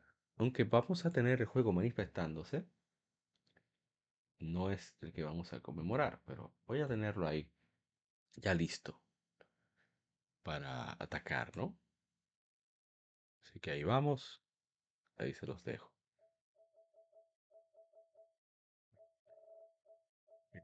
Ahora se está escuchando yo moviendo el bendito control. Yo tengo esa maña, ¿eh?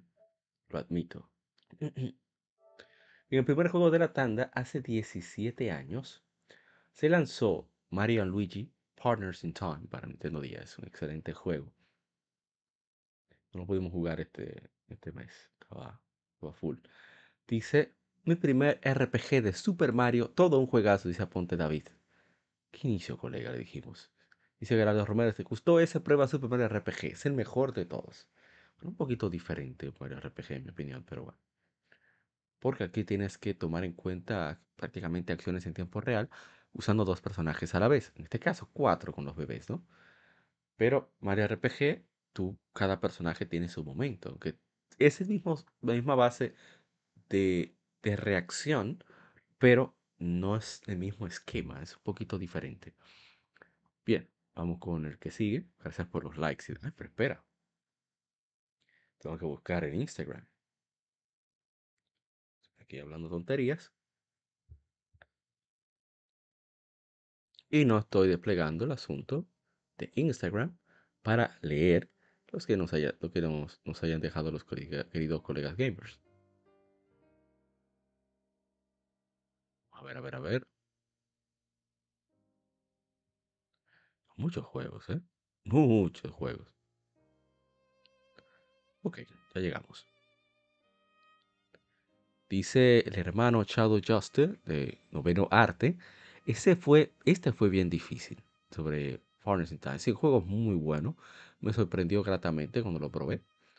Eh, lástima que no, no pudiera este, para esta ocasión jugarlo. Muchas cosas. Hace 12 años se lanzó Golden Sun Dark Dawn para Nintendo 10, tercera entrega de la saga Golden Sun. Es para mí de los mejores juegos de 10. Entiendo que no está quizá a la altura de sus dos obras maestras que son sus predecesores, pero me parece un juego muy muy bueno. Dice Demi, Demix James, mi amigo Raúl, duro ese. Golden Sun Dark Dawn, excelente juego. Ahora sí llegamos donde teníamos que llegar. Ahora sí llegamos. Tenemos comentario. Bien. oh, pero sí, tenemos comentarios de Dark Dawn. No me había fijado antes de ir a lo que venimos. Uno de los mejores, dice el tío Omar. El Gregory Roberto Rijo Hernández dice, déjame ir a jugarla por cuarta vez para recuperar esperanzas de que salga la continuación. Estábamos tristes con eso. Dice Francisco J. Pérez, al parecer al final da a entender que todo acabó porque no hubo continuación. Sí, es cierto. Dice David Gutiérrez Rodríguez, lamentable, muchos le hicieron el fushi, ahora lloran y ruegan por la cuarta entrega. Así es. Totalmente de acuerdo. Bien, hace seis años fue lanzado Final Fantasy XV, es un RPG de acción desarrollado por Square Enix Business Division 2 conocido también como Luminous Productions. Fue lanzado originalmente para PlayStation 4 y Xbox One y para Microsoft Windows en 2018. El juego contiene un entorno de mundo abierto y sistema de batalla basado en acción, incorporando un intercambio rápido de armas, magia elemental y otros aspectos como viaje con vehículo y acampar. La campaña base fue luego extendida con otros aspectos como viaje con vehículo y acampar, Ah, la campaña base fue luego extendida con contenido descargable, añadiendo más opciones de gameplay como personajes jugables, adicionales y multijugador. Final Fantasy XV sucede en el mundo ficticio de Eos. Aparte de Insomnia, la capital de Lushis, todo el mundo es dominado por el imperio de Niflheim, Niflheim, que busca controlar el cristal mágico protegido por la familia real luciana. En la cúspide de las negociaciones de paz, Niflheim ataca la capital y roba el cristal, Noctis Lucis Caelum, heredero al trono luciano, se embarca en una misión para rescatar el cristal y derrotar a Niflheim. Debo decir que este juego, a nivel musical no hay queja. tiene una música bestial. ahí eh, no, se, no hay forma de hablar mal de este juego. Bueno, para mostrar un botón. Ahí se puede escuchar un poquito. O sea, tiene un guitarreo de samba, el ritmo, no sé, me da como un poco a. ¿Cómo se llama ese género tropical? No es necesariamente del Caribe hispano, pero. Pues tiene unos bongos que no son propios del, del bossa nova, pero el ritmo de la guitarra sí, los acordes. Muy interesante. Maestra Yoko Shimomura, como siempre, rompiendo durísimo. Ahí no hay forma de criticar Final Fantasy XV. A nivel musical es, es tremendo. Y como yo he dicho antes, lo he manifestado, el juego no me pareció, el demo que probé no me convenció. Eh, yo estaba muy negado a jugarlo, sobre todo considerando eh, lo que yo creo para mí es Final Fantasy. Para lo que para mí es Final Fantasy, eh, no me interesó mucho que digamos. Pero he aprendido que uno puede dejar ir ciertas cosas y simplemente llevarlo a, a que, ok, no es un Final Fantasy, pero tú puedes verlo como un spin-off. Así como yo lo veo. Yo veo a Final Fantasy XV como un spin-off de, los demás Final Fantasy y he podido jugarlo unas cuantas horas. El juego es entretenido, eh, visualmente se ve bastante bien. El gameplay tiene su gracia. No, me, no lo encuentro y que muy adictivo, que digamos. A veces ni sé, ni tengo idea de lo que estoy haciendo. Pero eh, es un juego entretenido. La relación entre los tigres me parece eh, algo que se puede soportar. Así que puede ser que lo, probablemente lo siga jugando con el tiempo. Vamos entonces con los demás juegos. Ah, no, pero este tiene una vez de leña, señores, pero Dios mío, yo preparo esto muy mal. Bien, aquí vamos. Bueno, vamos a poner un poquito del gameplay para que después no digan.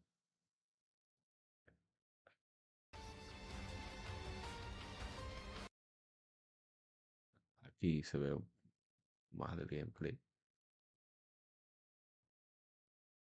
El gameplay es vistoso, hay que admitirlo.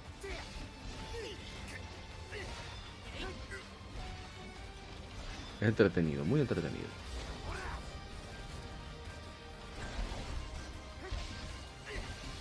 Pero nada más. Para mí, ¿eh?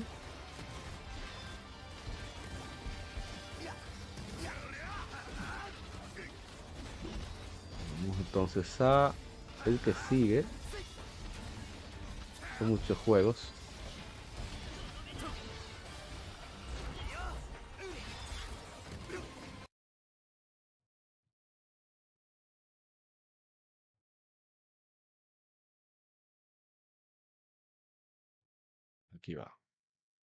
Se manifestará, ¿no?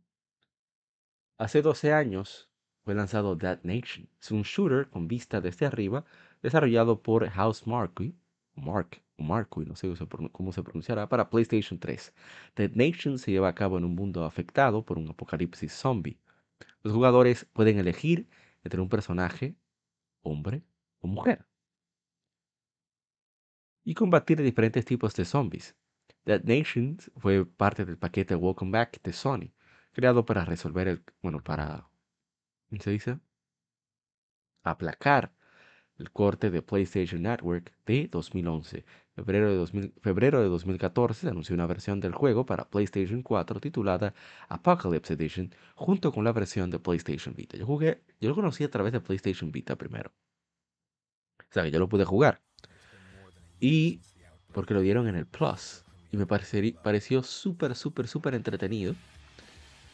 Y eh, también la versión, esta versión de, PlayStation 4 agrega muchas más cosas. Se ve mucho mejor y se juega mucho mejor. Y ni se diga, es un juego muy dinámico, muy rápido, de mucha acción, de, mucha diversión sobre todo. Eh, es un juego realmente muy recomendado para jugar cooperativo. Eh, lamentablemente no, bueno, tampoco fue que no avisé. Tenía el plan de hacerlo por ahora. Pero bueno, voy a poner directamente el gameplay para que se tenga una idea de cómo va el juego. Es muy entretenido el juego, tiene elementos de, mucha configuración, de mejoras, etc. Eh, también de, Es muy arcade, muy, muy, muy arcade. Um, es, como dije, divertido, dinámico, vale mucho la pena. Eh, yo pienso que es un juego que de verdad creo que voy a retomar. Es algo que yo debí jugar con mi hermano Chilo. Voy a ver si le, si le aviso, a ver si le, si le antoja. Que creo que a él le, debe de gustar. Los juegos de Housemarque son demasiado buenos. Qué bueno que les fue súper bien. Me alegra que le haya ido tan bien con, con Returnal, que viene para PC, por cierto. Va a llegar a PC pronto. Así que... Muy bueno, That Nation. A ver qué más tenemos. Hace 12 años fue lanzado Super Meat Boy, juego de plataformas diseñado por Edmund Macmillan y Tommy Refenes bajo el nombre colectivo de Team Meat, publicado por ellos mismos como sucesor de Meat Boy. Meat Boy, personaje en forma de cubo rojo, mientras intenta rescatar a su novia Pandish Girl. Del antagonista del juego Dr. Fetus. Se me dio el nombre se caracteriza por su fino control y ritmo muy preciso, mientras que el jugador corre y salta a través de 300 niveles difíciles mientras evita los obstáculos. Una desgracia, ¿eh? Ese asunto de Super Meat Boy. A ver, tenemos comentarios. No veo de The Nation. De Meat Boy. Oh, sí. Dice Michael Simmons. Con recordatorios así me voy sintiendo cada vez más viejo. Buen contenido como siempre, bro. Muchas gracias. Decimos que es nuestro trabajo poner vieja a la gente, recordarle de dónde viene. Vamos con el siguiente. Hace 19 años se lanzó Sword of Mana, conocido en Japón como Shinyaku Seisen, Seiken Densetsu. Shinyaku. Muy buen juego. A ver, tenemos comentarios. El juego yo lo probé, eh, es muy entretenido. A mí debo decir que me gusta bastante.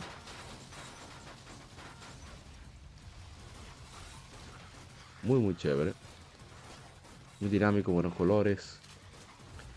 Hace 7 años fue lanzado Just Cause 3, un juego de acción-aventura desarrollado por Avalanche Studios, publicado por la subsidiaria europea de Square Enix para Microsoft Windows, PlayStation 4 y Xbox One. Tercer juego de Just Cause. Muy divertido este juego. Este juego lo dieron en el Plus, yo no le hice mucho caso, siendo sincero. A mí me gustó muchísimo lo que probé. Espero que, sinceramente, ah, retomen ese estilo.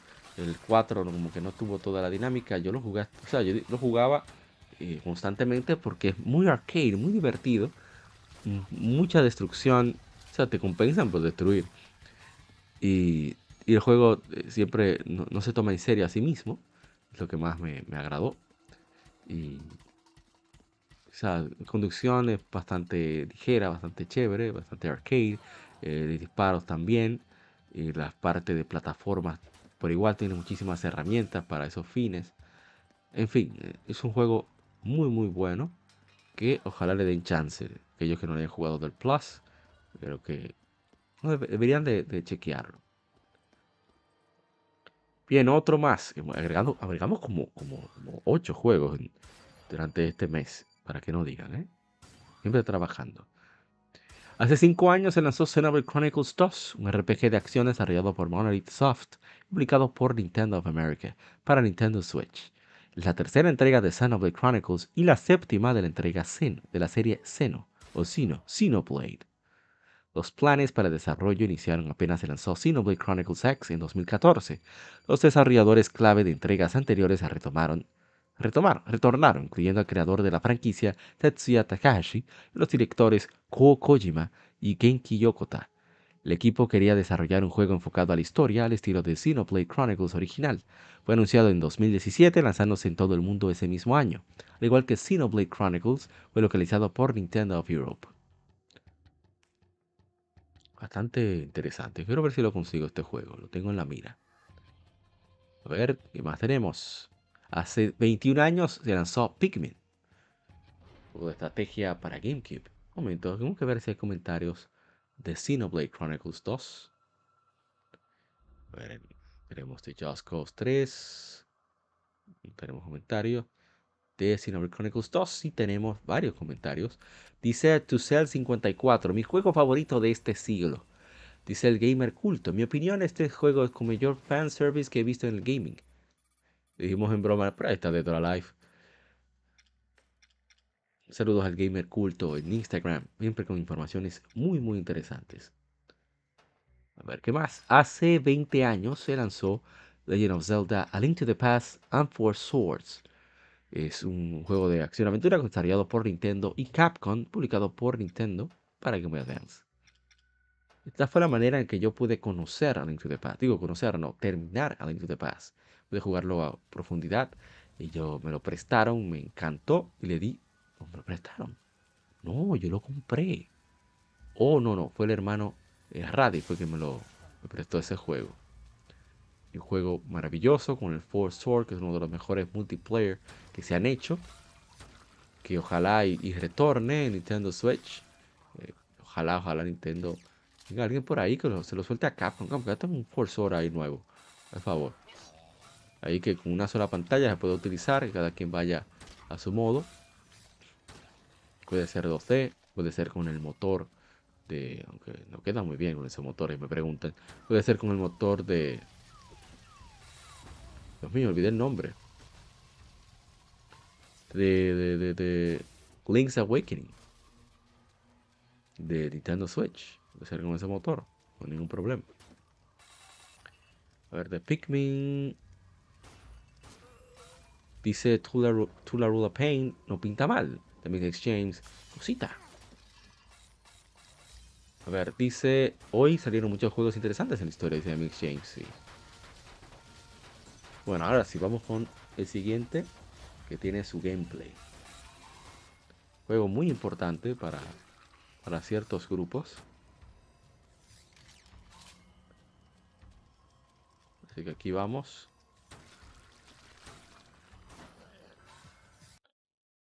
Juego muy chulo. Debo admitir.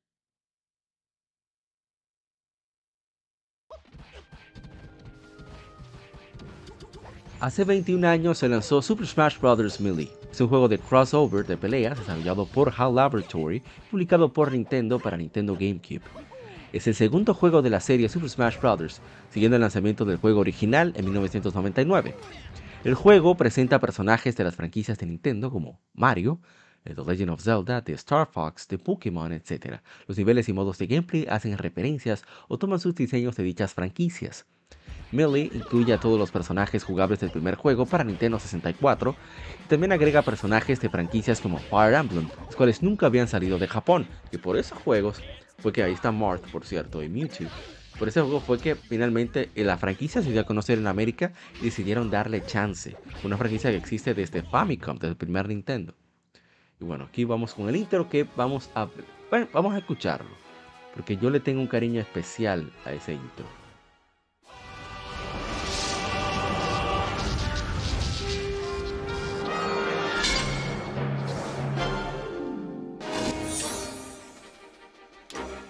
El audio que tiene este juego es una cosa espectacular. Escuchen, requestada.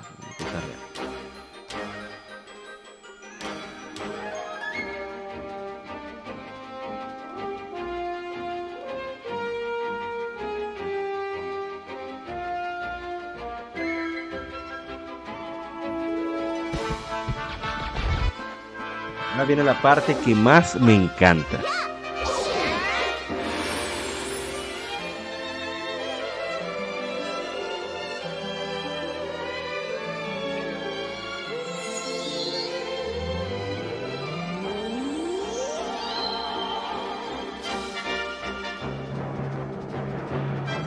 Espectacular.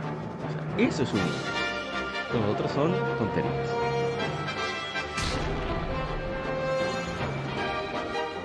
Qué cosa tan genial.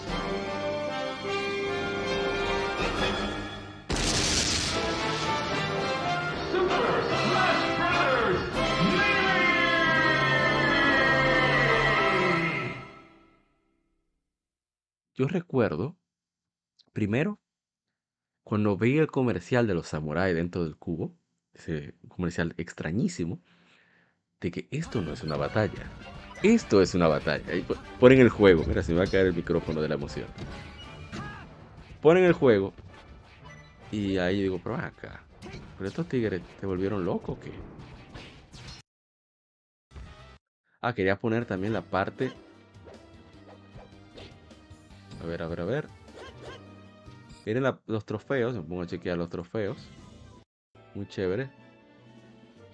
Eh, la música de Smash Brothers es espectacular a partir de... Bueno, el de Smash sonaba muy bien, pero ya con Melee se estableció un estándar que, óyeme, un pocos juegos tienen la calidad de banda sonora que tiene Super Smash Bros. este Melee. Y el detallado de los trofeos, ese invento de los trofeos fue algo fantástico también el tú poder conocer más sobre los personajes. mis amigos se desesperaban porque a veces yo, espera, espera, espera, a ver qué dice este trofeo.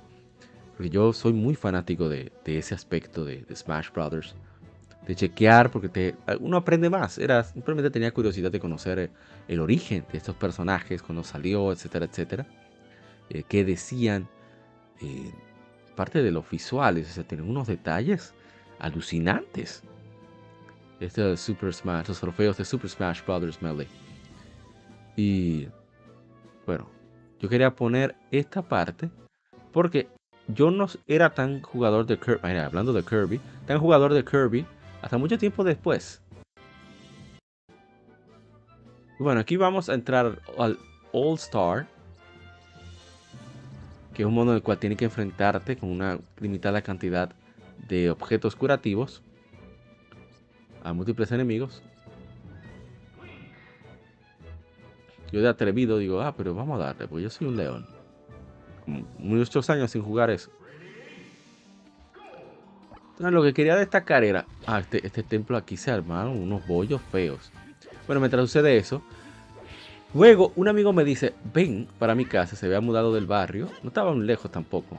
Ven, cuando yo veo tiene un Nintendo GameCube con varios controles.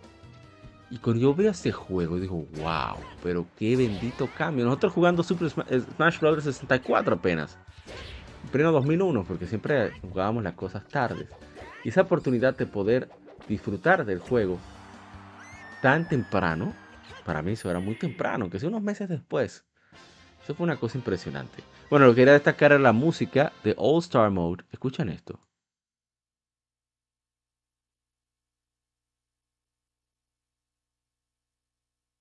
Ahora que me dio, porque no lo doy Start. Presiona Start.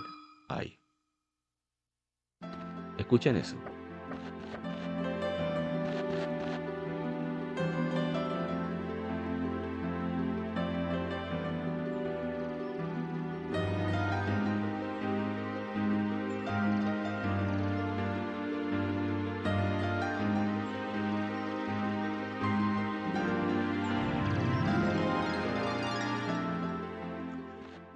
Decía, Dios mío, pero qué pieza tan hermosa. Esta me la aprendí en piano. Una cosa, no es difícil, pero es bella. Y me quedo como, hmm, pero eso suena muy bien. Y cuando juego Kirby Superstar y escucho el tema de inicio, eh, la versión de la Ultra, la versión de Nintendo, de, Nintendo 10, yo, pero mira dónde fue que salió. Desgraciado, me quería engañar. Sí, el All Star Mode, la pieza que suena es de Smash Bros. Melee. Hay un audio que está rodando por ahí. Yo voy a buscar si está en YouTube para compartirlo en nuestros diferentes grupos. Un audio muy chévere de. Eh, ah, Dios mío, ¿cómo se llama? Bueno, de, tiene todo eso. Que me parece fantástico por la simple razón de que es una orquesta como de jóvenes de Japón. Que interpretan las piezas de Super Smash Bros. Melee. Y eso suena, pero, pero, pero bestialmente bien. O sea, una cosa de locos. De lo bien que suena esa orquesta. Eh, New Japan Orchestra, una cosa así suena. Yo voy a buscar eso. Yo tengo alguna de esas piezas. Y eso suena bellísimo. O sea, una locura. Lo bien que suena. Bueno, voy a adelantar un poco más. Y a este juego siempre, como dije, le tuve bastante cariño. A mí me sonaron varias veces ahí. Por eso lo quito también quería poner eh, que en japonés Star Fox, eh, tanto Fox como Falco y Mi hacen cosas diferentes. Pero aparte de eso, también hablan más y eh, Mewtwo dice muchísimas cosas en japonés. Y debería ponerme a escucharlo para para tener un, ahora supuestamente para tenemos Google Translate y demás, tener mayor idea de qué rayos es lo que dice Mewtwo cuando, cuando celebra y demás cuando gana. Vamos entonces a... A ver, ¿qué más tenemos? Ah, tenemos que leer los comentarios. Me emocioné yo contando todo lo mío y no leí todo lo más importante que son que eres tú que estás escuchando el podcast. Y Joyce Satriani compartió su camisa de Duck Hunt, bastante chévere. Con y la carátula original de Super Smash Bros. Melee. Qué envidia, ¿eh? Bueno, yo lo tengo, yo sé que te hablo de envidia. Y dice la mejor de todos los tiempos, Melee, dice Satrián. Dice el guerrero, Fox, Jigglypuff y Mars, el videojuego. dice el mejor. Dice Chris Rios también. O sea, mucha gente contenta con, la celebración de Smash Bros. Melee. Me gusta más el Pikachu de la Brawl, aunque sea más lento. Dice verdadera joya de Nintendo, sigue Satriani. Dice Ángel Ferrell. El cita a Ever, dice, juego perro. Dice a Ponte David, tremenda joya. Y cita a varios amigos, cual agradecemos, agradecemos, agradecemos siempre. Dice Satriani, si tanto la Melee como la Double Dash son incomparables, aquí tengo mi Smash Brothers. Eh, vamos a ver qué tenemos en Instagram.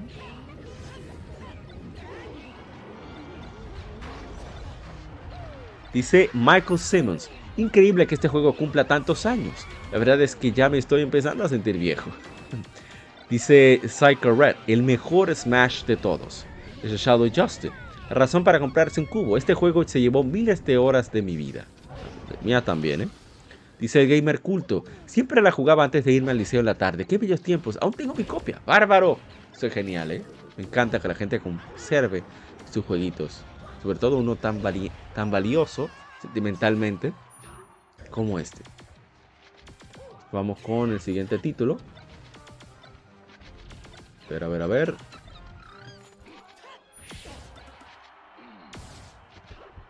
hace 21 años se lanzó Jack and Daxter, The Precursor Legacy. Excelente juego, excelente acción-aventuras para PlayStation 2. Uno de los juegos que hizo, hicieron destacar también, por supuesto, a, Naughty Dog. Uno de mis juegos favoritos de, siempre. ¿eh? Sobre todo, bueno, además la tercera, la tercera entrega que, que lo demás, debo de, debo de admitir. Que lo vi, fue que me aventuré, lo vi bastante barato y en PlayStation 2 sí lo jugué durísimo. Y en PlayStation 3 le di, uff, tiene mamacita. Y mi hermano Diego me regaló un código en para PlayStation 4. Mi hermano Diego Bache, Dragon Zero. Bien, seguimos. A ver si tenemos comentarios. Lo dudo. Ya no le hizo mucho caso a Jack and Daxter, lamentablemente. Ah, este es importante. Hace 31 años se lanzó Super Castlevania 4, juego de plataformas de acción desarrollado y publicado por Konami para Super Nintendo. Eh, saludos, Keritino dice muy buen podcast el viernes, muchísimas gracias. Dice Andrew Betancourt, la aventura máxima de Simon Belvin. Que los hermanos de Modo 7 Podcast hace tres años estrenaron su podcast con este juego. Así que pueden escucharlo yo no le va a gustar que le escuchen eso, pero da muchos detalles sobre el juego. Así que denle una, una, escúchenlo, no le hagan caso. Vamos entonces con el siguiente juego. Bueno, este tiene video.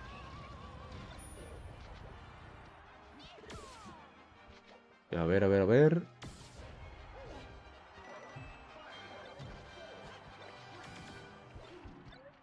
A ver qué sigue.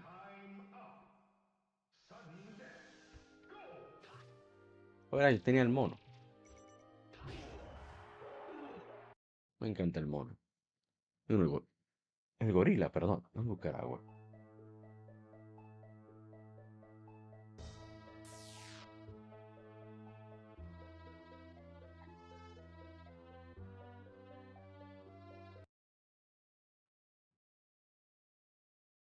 Ese jueguito empieza fuerte, debo decir. ¿eh?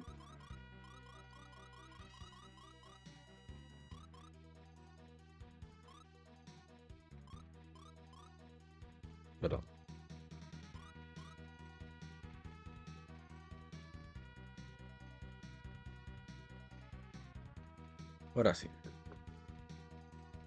En el bendito micrófono que ahora no se quiere mantener de pie. Está durmiendo, parece. Desgraciado. Hace 29 años se lanzó Lufia and the Fortress of Doom. Japón se conoce como Stopolis Tenki. Grafía de Stopolis en Japón. Es un RPG desarrollado por Neverland y publicado por Taito para Super Nintendo Entertainment System. Es el primero de la serie Lufia y es el único lanzado bajo el sello Taito en América. Que se iba a lanzar para Sega Genesis. Hubo anuncios de la versión de Sega Genesis, pero nunca salieron. Nunca salió esa versión.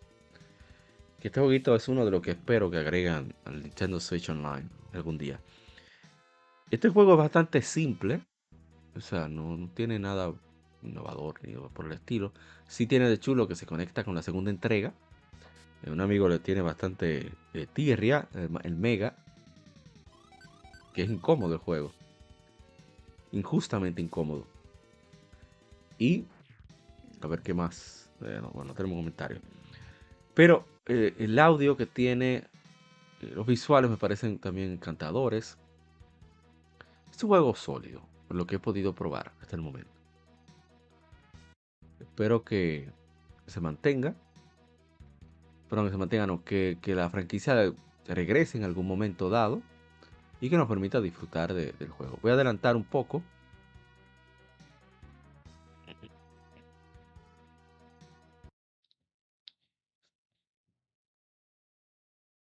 Cuando va a iniciar.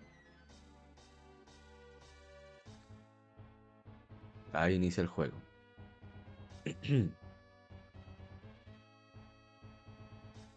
Bien, vamos ya. Como decía, ha sido un juego, un juego bastante chévere. Vamos con lo que sigue. Hace 21 años se lanzó Mega Man X6, bastante odiado al primer PlayStation. A mí me encanta, sea como sea. Yo lo tengo que ver. Pero entiendo que no es para les gusta la mayoría, eso es normal. Dice el gamer culto sobre Mega Man X6. Fue muy apresurado y se puede apreciar por el level design, pero las armaduras, el soundtrack y el opening te dejan enganchados. En lo personal fue uno de los que más me gustó, de los míos. De los míos. Eso mismo me pasa. Bien, vamos con otro jueguito. Ah, bueno, Mega Man X6 eh, fue de manera no licenciado, lo pude probar, me gustó muchísimo. Una lástima que para las recopilaciones eh, no hay, eh, no está el intro original, ni están las voces en japonés que hay había en los textos. Ahí se pasó Capcom de, de tacaño, pero bueno, ¿qué le vamos a hacer? Vamos con lo que sigue.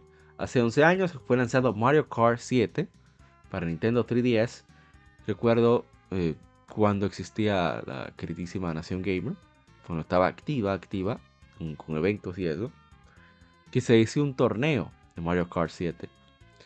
Y ahí estaba Stuart y, y Everest. Ya saben quiénes son. Creo que ganó Stuart. Creo que fue una gift card de 10 dólares de Amazon o algo así. Muy, muy chévere el evento. Y Mario Kart 7 es un juego bastante sólido. Que hasta que no salió Mario Kart 8 todavía se, se tomaba muy, muy en cuenta. Ese juego, ese juego es de los mejores. Definitiva de Nintendo 3DS. Y yo lo tengo. Al igual que el 8. Y es muy, muy bueno. A ver. Dice Deming Exchange que Crash Team Racing es mejor. Sí, sí, es verdad. Bien, vamos a continuar. Hace 17 años se lanzó Animal Crossing. Mira, ahora lo perdí. Ah, ya, ya lo recuperé, ya lo recuperé.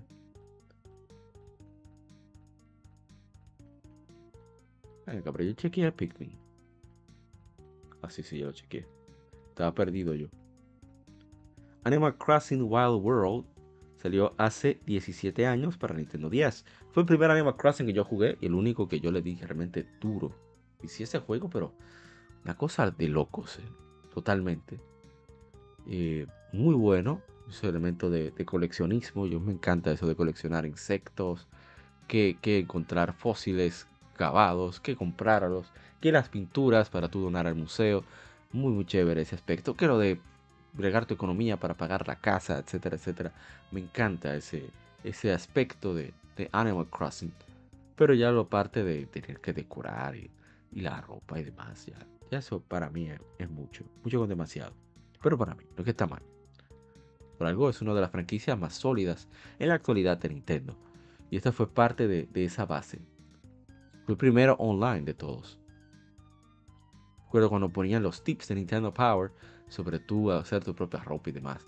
No, más que lo de la ropa, sino el hecho de lo, que comentaban sobre el juego me llamaba muchísimo la atención y me daba muchísimas ganas de poder disfrutarlo. Bueno, finalmente lo pude hacer y fue genial. Bien, vamos con lo que sigue. Ah, este tiene su gameplay. Así que hay que, hay que ponerle su, su gameplay.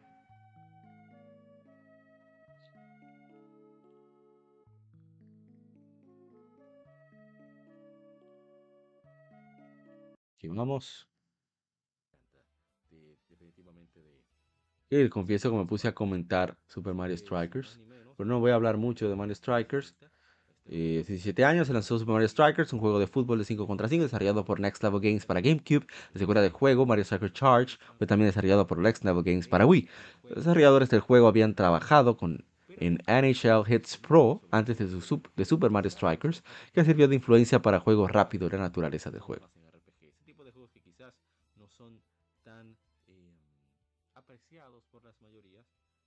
Hablando de nosotros mismos, dándonos bombo, como siempre. Eso es normal, ¿eh? Eso es normal en mí. A ver, tenemos comentarios. No. Vamos a poner un partido. A ver, tenemos qué más.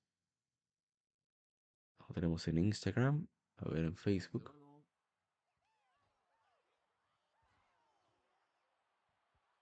Dice Gabriel Caristo. Hey, era para comentarte que existe un Discord a nivel global para jugar este juego online. Andrew Betancourt dice mucho mejor que jugar FIFA y Pro Evolution Soccer, de los míos. Ese hombre sabe. Este juego es de lo mejor que hay en GameCube, en mi opinión, es de los juegos más divertidos. Y yo planeo algún día, si, si hacemos, logramos hacer algún día algún evento presencial aquí en mi país, hacer un torneo de todos los juegos de deportes de Mario. De Mario Golf, de Mario Tour, de GameCube eh, específicamente. Y por supuesto de Mario Strikers, que me parece el mejor de todos, absolutamente todos. O sea, no hay comparación. El de béisbol a mí me encantó. Yo voy a ver si, si, si me pongo a jugar Mario, Mario, Mario de béisbol porque me gustó muchísimo el de béisbol. Hace 16 años fue lanzado Castlevania Portrait of... Déjame bajar más a este loco que está hablando en el video. Ah, pues soy yo. Bueno, ese mismo. Hace 16 años fue lanzado Castlevania Portrait of Ruin para Nintendo 10. Dice, y Andrew Betancourt, me encanta Andrew Betancourt, dice, Charlotte, Jonathan, Charlotte, Jonathan. lo que dicen en el juego, lo que más se escucha en el juego. Vamos a ver qué dicen. Ah, bueno, tenemos comentarios, parte de eso. Vamos con otro que sí tiene gameplay. Hay que respetar los rangos acá, ¿eh?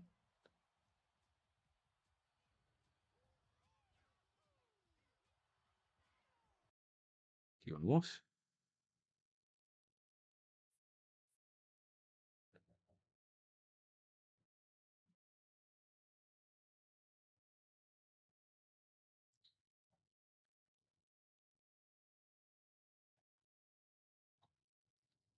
Hace 30 años fue lanzado Final Fantasy V. Es un RPG de fantasía medieval desarrollado y publicado por Squaresoft o Square Enix. Y el juego fue lanzado solo en Japón para Super Famicom de Nintendo, o sea, Super Nintendo en Japón. Ha sido, ha sido porteado con diferencias menores a PlayStation, a Game Boy Advance de Nintendo y Game Boy Advance. Una obra fue producida en 1994 llamada Final Fantasy Legend of Crystals, que sirve como secuela de los eventos del juego. Fue lanzado en PSN, en PlayStation Store, de Japón el 6 de abril de 2011. Un port mejorado con nuevos gráficos en alta resolución y una interfaz táctil fue lanzada para móviles. Ahora está el Pixel Remaster también para móviles y PC que cambia el audio. Y, y debo decir que este juego tiene una historia bastante ligera, sino que incluso había planeado, o sea, sí, fíjense que tanto Final Fantasy 1, 2, perdón, 1, 3 y 5, son impares, tienen una historia bastante simple, que se basa más en poner mecánicas que otra cosa. Eh, y el 5 no es la excepción. El 5 es proba- probablemente el más ligero de todos, en mi opinión, aunque tiene sus momentos de seriedad, pero tiene una historia demasiado cómica. Digo por bien. A mí me gusta mucho ese, guion ligero que tiene en Final Fantasy V, payaso de Barts, la loca de, de Janice. Dios mío, Paris, perdón. Paris, ya ni me acuerdo cómo se llama la, la pirata. Eso que lo jugué los otros días. Memoria, memoria trabajando. Y eh, el juego tiene una libertad de mecánica por lo de las clases que puedes combinar, debido a que cada personaje puede ser de cualquier clase y van aprendiendo habilidades que se mantienen con ellos. Entonces eso permite tener un juego muy, muy libre, pero aparte de muy libre, bastante particular. Y, chévere, te, hace, te permite romper el juego también bastante, mucho más fácilmente. No obstante esto, bueno, quiero poner algo de- del gameplay para que se vea las batallas. Bueno, ahí estamos andando. Em, el juego tiene una calidad musical muy, muy buena. Y para eso voy a romper con lo que se está desplegando en pantalla. De hecho, lo voy a poner ahí mismo. Ahí ven el gameplay que hicimos pues, en su conmemoración. Pero yo quiero que se escuche. Voy a ir al mismo YouTube. Voy a buscar The Day Will Come.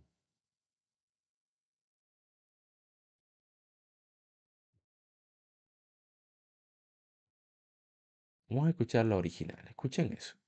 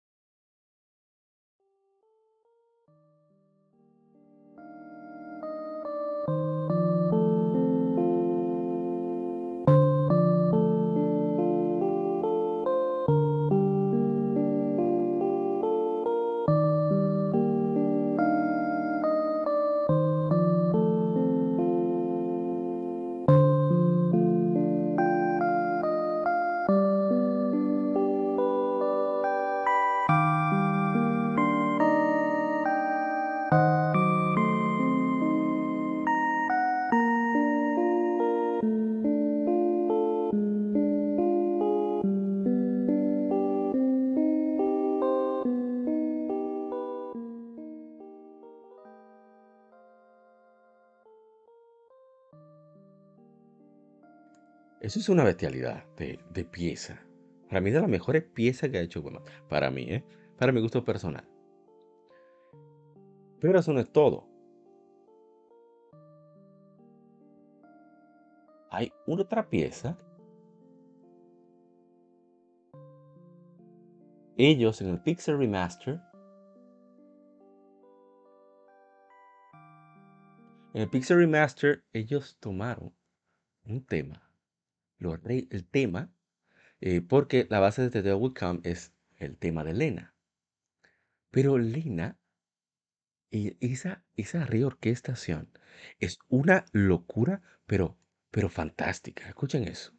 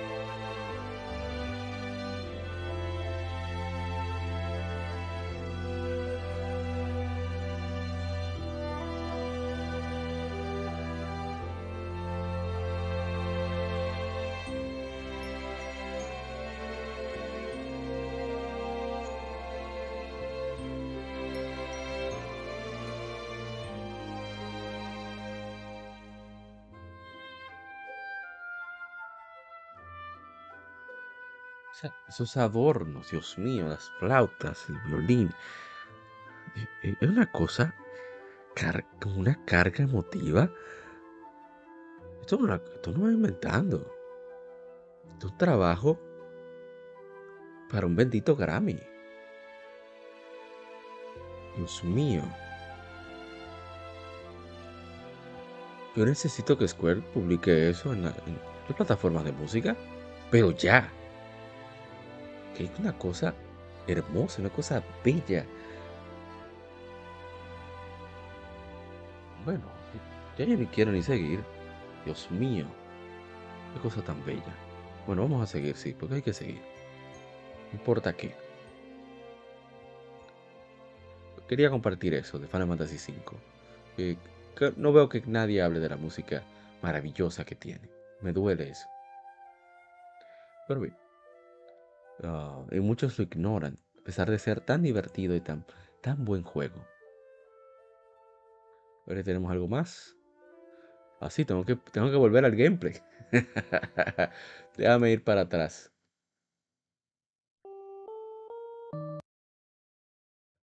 A ver, a ver, a ver. Vamos a continuar en el que nos quedamos porque quedan unos cuantos jueguerijillos que debemos cubrir, ¿no? Bien, entonces... El, siguiente, hace 22 años, se lanzó Grandia 2. Espero que salga algún día en PlayStation. Grandia 2. Eh, que salga en todas partes. la, compilación de Grandia 1 y Grandia 2. Aprovechen en PlayStation, salgan las 3. ¿No? Es muy buen juego. El, eh, Ishidori-san y, y, la gente cobran hablaron. Bueno, estaban aquí en ambos en Legion Gamer Podcast. Hablaban maravillas de ese título. No hay duda de que es un juegazo. Entonces con el siguiente, este tiene su, su videito.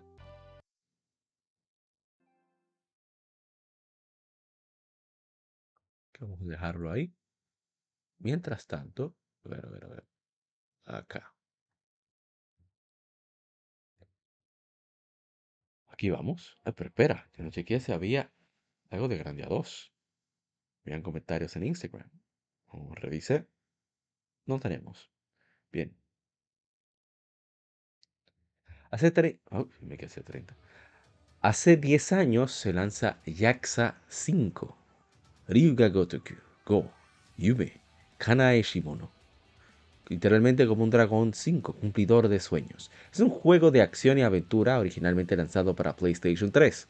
En el resto del mundo se lanzó el 8 de diciembre de 2015. El juego fue desarrollado por Ryuga Gotoku Studio y publicado por Sega como la quinta entrega principal, novena en total, de la serie. A ver, tenemos asegurándome que no haya, haya comentarios, no haya comentarios, haya o no haya. Que este juego usó un engine nuevo, no es el mismo de Yakuza 4. Tiene un, mejor interpretación de, gestos. Los gráficos se ven mucho mejores. Bueno, yo quedé impactado con lo de Yakuza 4. Esta gente mejoraron todavía más. Me, sorprendió gratamente. Yo lo compré de salida, este juego. Este juego, después yo probar Yakuza 4, que le tenía muchísimas ganas, que afortunadamente lo dieron en PlayStation Plus, un gran acierto de parte tanto de Sony como de Sega. Eh, Gio Corsi de Third Party PlayStation Third Party Productions, que era el que hacía contacto con Third Party para conseguir licencias, ya sea para ellos adaptarlos o publicarlos, convencieron a Sega para localizar eh, 5. Como yo quedé tan encantado con Yaxa 4, yo había comprado, yo hice pre-order digital, que eso es rarísimo en mí, unos 30 dólares, y Yaxa 5. Y cuando arranco con el juego, debo decir que quedé, pero gratamente impactado con lo que me encuentro. O sea, tú tienes cuatro personajes. A ver, son, no, son cinco personajes. En ese Kiryu tienes a, Saejima, tienes a Akiyama, y tienes al nuevo, que no siempre se me olvida el nombre, y a la enana de Kiryu, que siempre también se me va el nombre, Haruka. Cada uno tiene un gameplay particular, Haruka no combate. Haruka tiene un juego de ritmo muy chévere. Pero lo que más me parece interesante de todo es el hecho de que cada uno tiene su propia, como, tiene, está ese, ese, eso que los ata a la historia principal, tiene que ir avanzando, etcétera, etcétera. Pero lo que más me parece interesante también es el hecho de que tienen una historia secundaria importantísima, profundísima y diferente entre cada uno. Por ejemplo, Kiryu Kazuma es taxista. Tiene que seguir las leyes de tránsito, manejar bien, tener buena conversación, etc. Akiyama, no tengo, no recuerdo, soy sincero. Eh, Saejima es uno de los más interesantes porque es de casa. Él está en Sapporo digo, el equivalente a Sapporo otra ciudad del norte de Japón, de Hokkaido, esa prefectura, y, y tú tienes que ir de casa. Entonces, el otro, que no recuerdo el nombre, es beisbolista, entonces tú tienes tus propias como misiones eh, re- relacionadas con el béisbol. Pero una cosa súper, súper chévere que es cierto modo profundo, pero tampoco eh, sigue, se mantiene divertido. Hace un, equili- hace un equilibrio excelente en ese aspecto la gente de Ryuga Gotoku Studio. Y Haruka trata de ser una idol. Ella quiere convertirse en idol. Y es bastante chévere el hecho de que tú, te, tú te metes de lleno con su cosa de ritmo y enfrentamiento de gente para que vaya aprendiendo técnicas y demás. Una locura. Y es un, un gran, es un gran trabajo. Yakuza 5 eh, para mí es la mejor entrega que he podido disfrutar de la saga por lo enorme de su contenido eh, variado que es. Mira, no me fijo que está Pepsi ahí en el juego. ¿eh? Y el guion también y, el mensaje que te da el juego. Un juego te lleva un mensaje para, para tú seguir adelante. Yo siempre valoro eso. Eso me gusta mucho de, de ISO 8 también. Y es excelente. Y por cierto, si tienen los demás Yakuza, en, en Remaster Yakuza 5 te dan extras. Bien, vamos a, a ver qué más. Ah, hace 31 años se publicó la revista Club Nintendo. La revista oficial de Nintendo en América Latina, editada y publicada en México. Fue fundada por Gustavo Rodríguez Gus y José Sierra Pepe. Primero fue publicada por Editorial Zambra, luego pasó a manos de Editorial Televisa hasta febrero de 2019, donde debido a problemas financieros de la propia editorial, es se detiene su publicación de manera inmediata para aquellos países de Latinoamérica donde aún era publicada. Chile fue el último país que la tuvo en formato físico mensual, sumado a su versión digital. La Gran Club Nintendo hemos ya escrito sobre, perdón, hemos conversado sobre Club Nintendo. Y también los hermanos de Modo 7 Podcast tuvieron una entrevista con su último editor, que fue Toño Rodríguez. Así que den una checadita. Hace 18 años se lanzó Beautiful Joe 2, la secuela de Beautiful Joe, un juego bastante gracioso, chévere, muy duro. Así que pueden probarlo. A ver qué tenemos de Club Nintendo, no hay comentarios. A ver, de Joe 2 tampoco. Ah, este tiene gameplay, así que vamos a ponerlo. Ya que no pudimos poner combate, pero ya tienen la idea.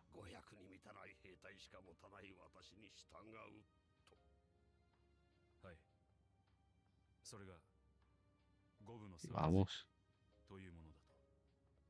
Y vamos.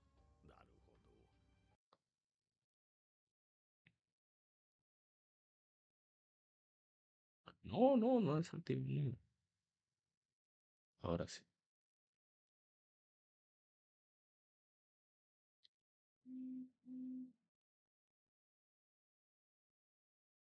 Y vamos. Y hace hace 13 años fue lanzado The Legend of Zelda Spirit Tracks. Es un juego de acción y aventura con elementos RPG desarrollado y publicado por Nintendo para Nintendo DS, quinta entrega de la serie The Legend of Zelda. El juego fue relanzado para consola virtual para Wii U en octubre de 2016. Es la primera vez que Zelda tiene un rol activo en la saga, y como compañera de Link, aunque de manera eh, astral, digamos. Eh, por eso se llama fan, eh, Spirit Tracks. Eh, es un, un juego de palabras con la parte de los rieles del tren y también de lo que, lo que lleva Zelda. ¿no? El, el juego eh, también eh, tiene mucho de, de- emocional por la relación que van desarrollando tanto Link como Zelda. Eh, dice Aymarani, Amairani Rojas Salinas, chulada de juego, puede ser citada por Roberto Rojas Salinas. Me gusta eso. Pero citada no, espérate, tengo que asegurarme que sea. Bueno, no sé. No estoy seguro del nombre. Si es hombre o mujer. Así que me disculpo, me disculpo. A ver qué dicen en Instagram. Ver, tengo me dio ganas de jugarlo. Eh, no, lo jugamos a través de. Bueno, con magia. Dice Shadow Joseph, me gusta que la princesa Zelda sea una compañera activa en el juego. Es algo que me gustaría ver más a menudo. Estoy de acuerdo. Ya Peach y de este Super Mario Bros. 2 y también de nuevo con New Super Mario, no, perdón, con Super Mario 3D World. Fue muy chévere eh, utilizar a Peach ahí. Este juego yo recuerdo que se anunció, a mí me gustó Phantom Hourglass, que no me gustó la parte del Templo del Rey del Mar. Pero cuando anunció este juego digo, bueno, debe ser interesante. Es extraño un, un tren en The Legend of Zelda, pero un... ah, voy a pasarme a este lado. Un... Este asunto de... de del tren, ¿por qué no? ¿Por qué no? Vamos a ver. Al final fue un juego muy dinámico, muy divertido, muchas actividades extracurriculares, eso de llevar cosas con el tren, tratar de cuidar lo que llevas, tener un tiempo límite, enfrentarte a, a enemigos, a bombazos, entre otras cosas, conseguir conejos, las estampas que están escondidas por ahí. Todo eso me pareció súper, súper entretenidos. Eh, yo creo que le saqué todo ese juego, no me equivoco. Creo que me falta un conejo. Y yo lo compré, regalaron un, llavero, edición limitada. Eh, recuerdo cuando fui a buscarlo en Playpoint, saludos a, Jonathan, fue una, fue una, fue una chu- chulería, porque alguien más iba a buscarlo, parece que solo quedaba ese. Cuando yo fui a, dijo, no, espérate. Le dijo al otro cliente que no estaba, para que yo pudiera llevármelo. Yo se lo agradezco muchísimo. Jonathan siempre me, me tuvo, tuvo mucha deferencia conmigo, y eso siempre lo voy a agradecer, a pesar de que no, no era el más comprador, pero parece que me veía eh, las ganas de tener los juegos y por eso siempre me, me consideraba. Siempre lo voy a, voy a agradecer eso. Así que Spirit Tracks es un juego. Yo entiendo que a mucha gente le molesta lo del Stylus, como a mí me molesta lo del Wii Motion Plus en Skyward Sword. Por eso no, no puedo criticarlos, pero yo diría que le dieran chance de todas formas, a ver si les engancha. Si no, bueno, pues denle banda, no es para ustedes. Pero me parece un, ju- un juego bastante sólido, eh, divertido. eh, no sé si lo voy a seguir jugando, siendo sincero. Y de manera parte de las que efemérides, porque son demasiadas cosas que tengo que jugar. Bien, sigo. Hace 28 años se lanzó The Lion King, la versión de Sega Genesis, bastante difícil. Hubo personas que me dijeron, eso, la gente habla de, los Souls y, y demás, y juegos de Team Ninja, y etcétera, pero ahí hay mucho para fastidiar. Dice Michael Michel, el Taicho, amé este juego, este es muy bueno, es muy buen juego. Vamos con, creo que es el último de la tanda, ¿no? Sí, es el último de la tanda. Vamos con el, ya para cerrar las 15 efemérides. Ahora sí que lo- eh, ahora que me fijo, sí, le he puesto todos. Ya. Este jueguito le tenía muchas ganas de, de probarlo. Finalmente pude.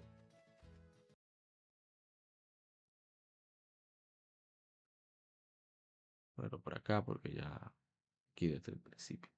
Aquí.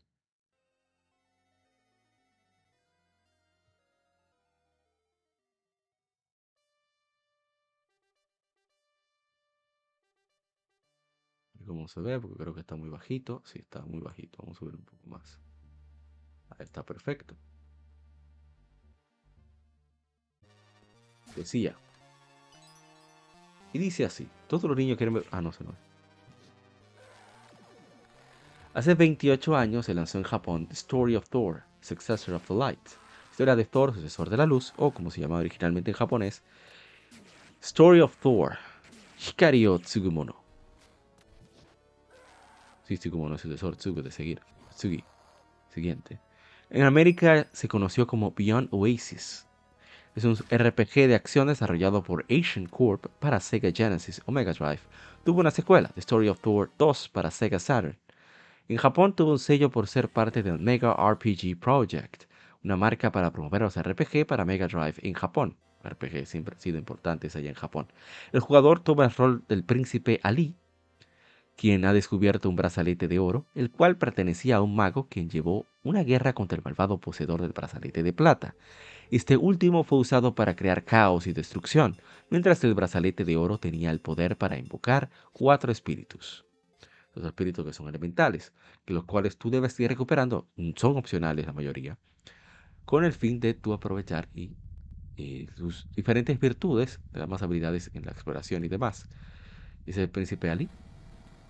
El, el juego tiene cierta profundidad en cuanto al gameplay. Tú presionas más el botón en el momento de atacar si- y ejecutas algunas combinaciones, tanto con el botón de ataque como con el, la, la magia, el botón de magia.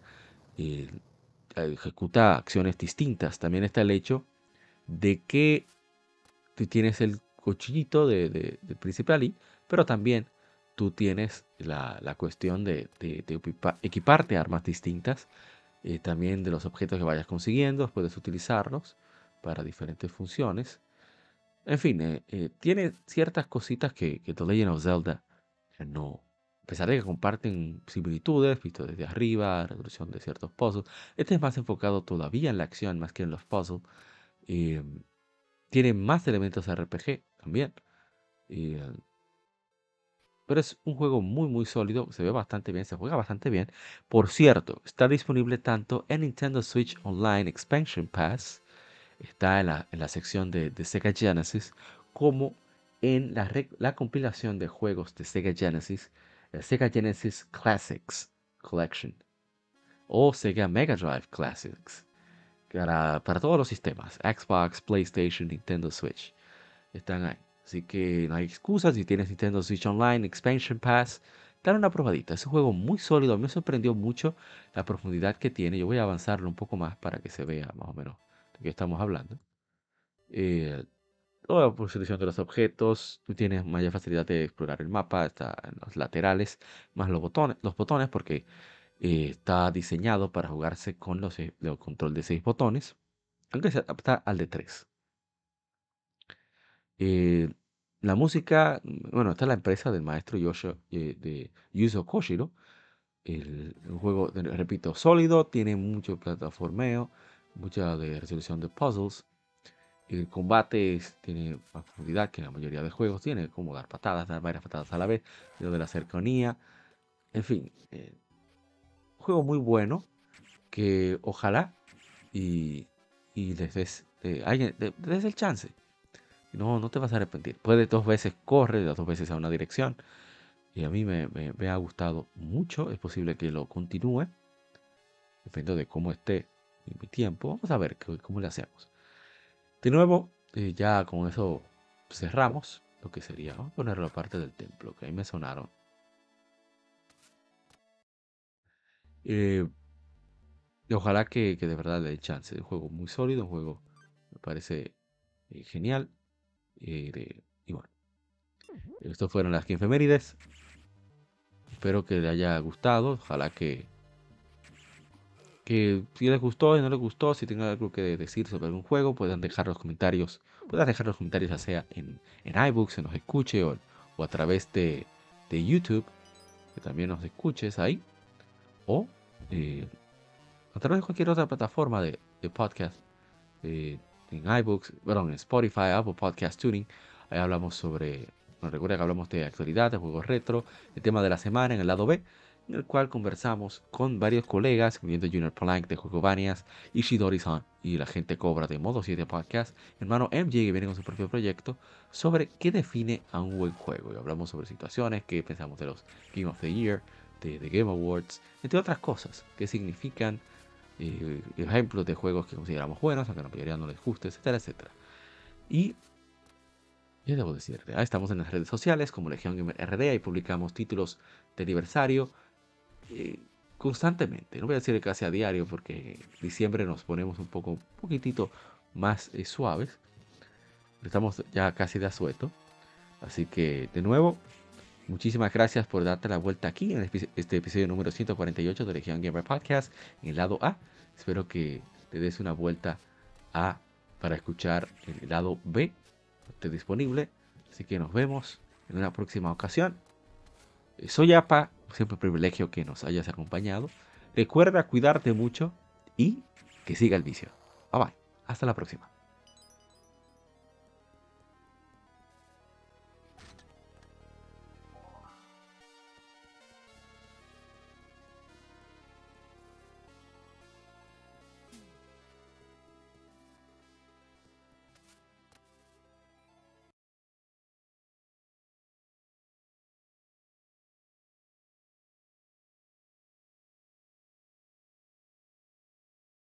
Acabas de escuchar el lado A. Continúa este episodio en el lado B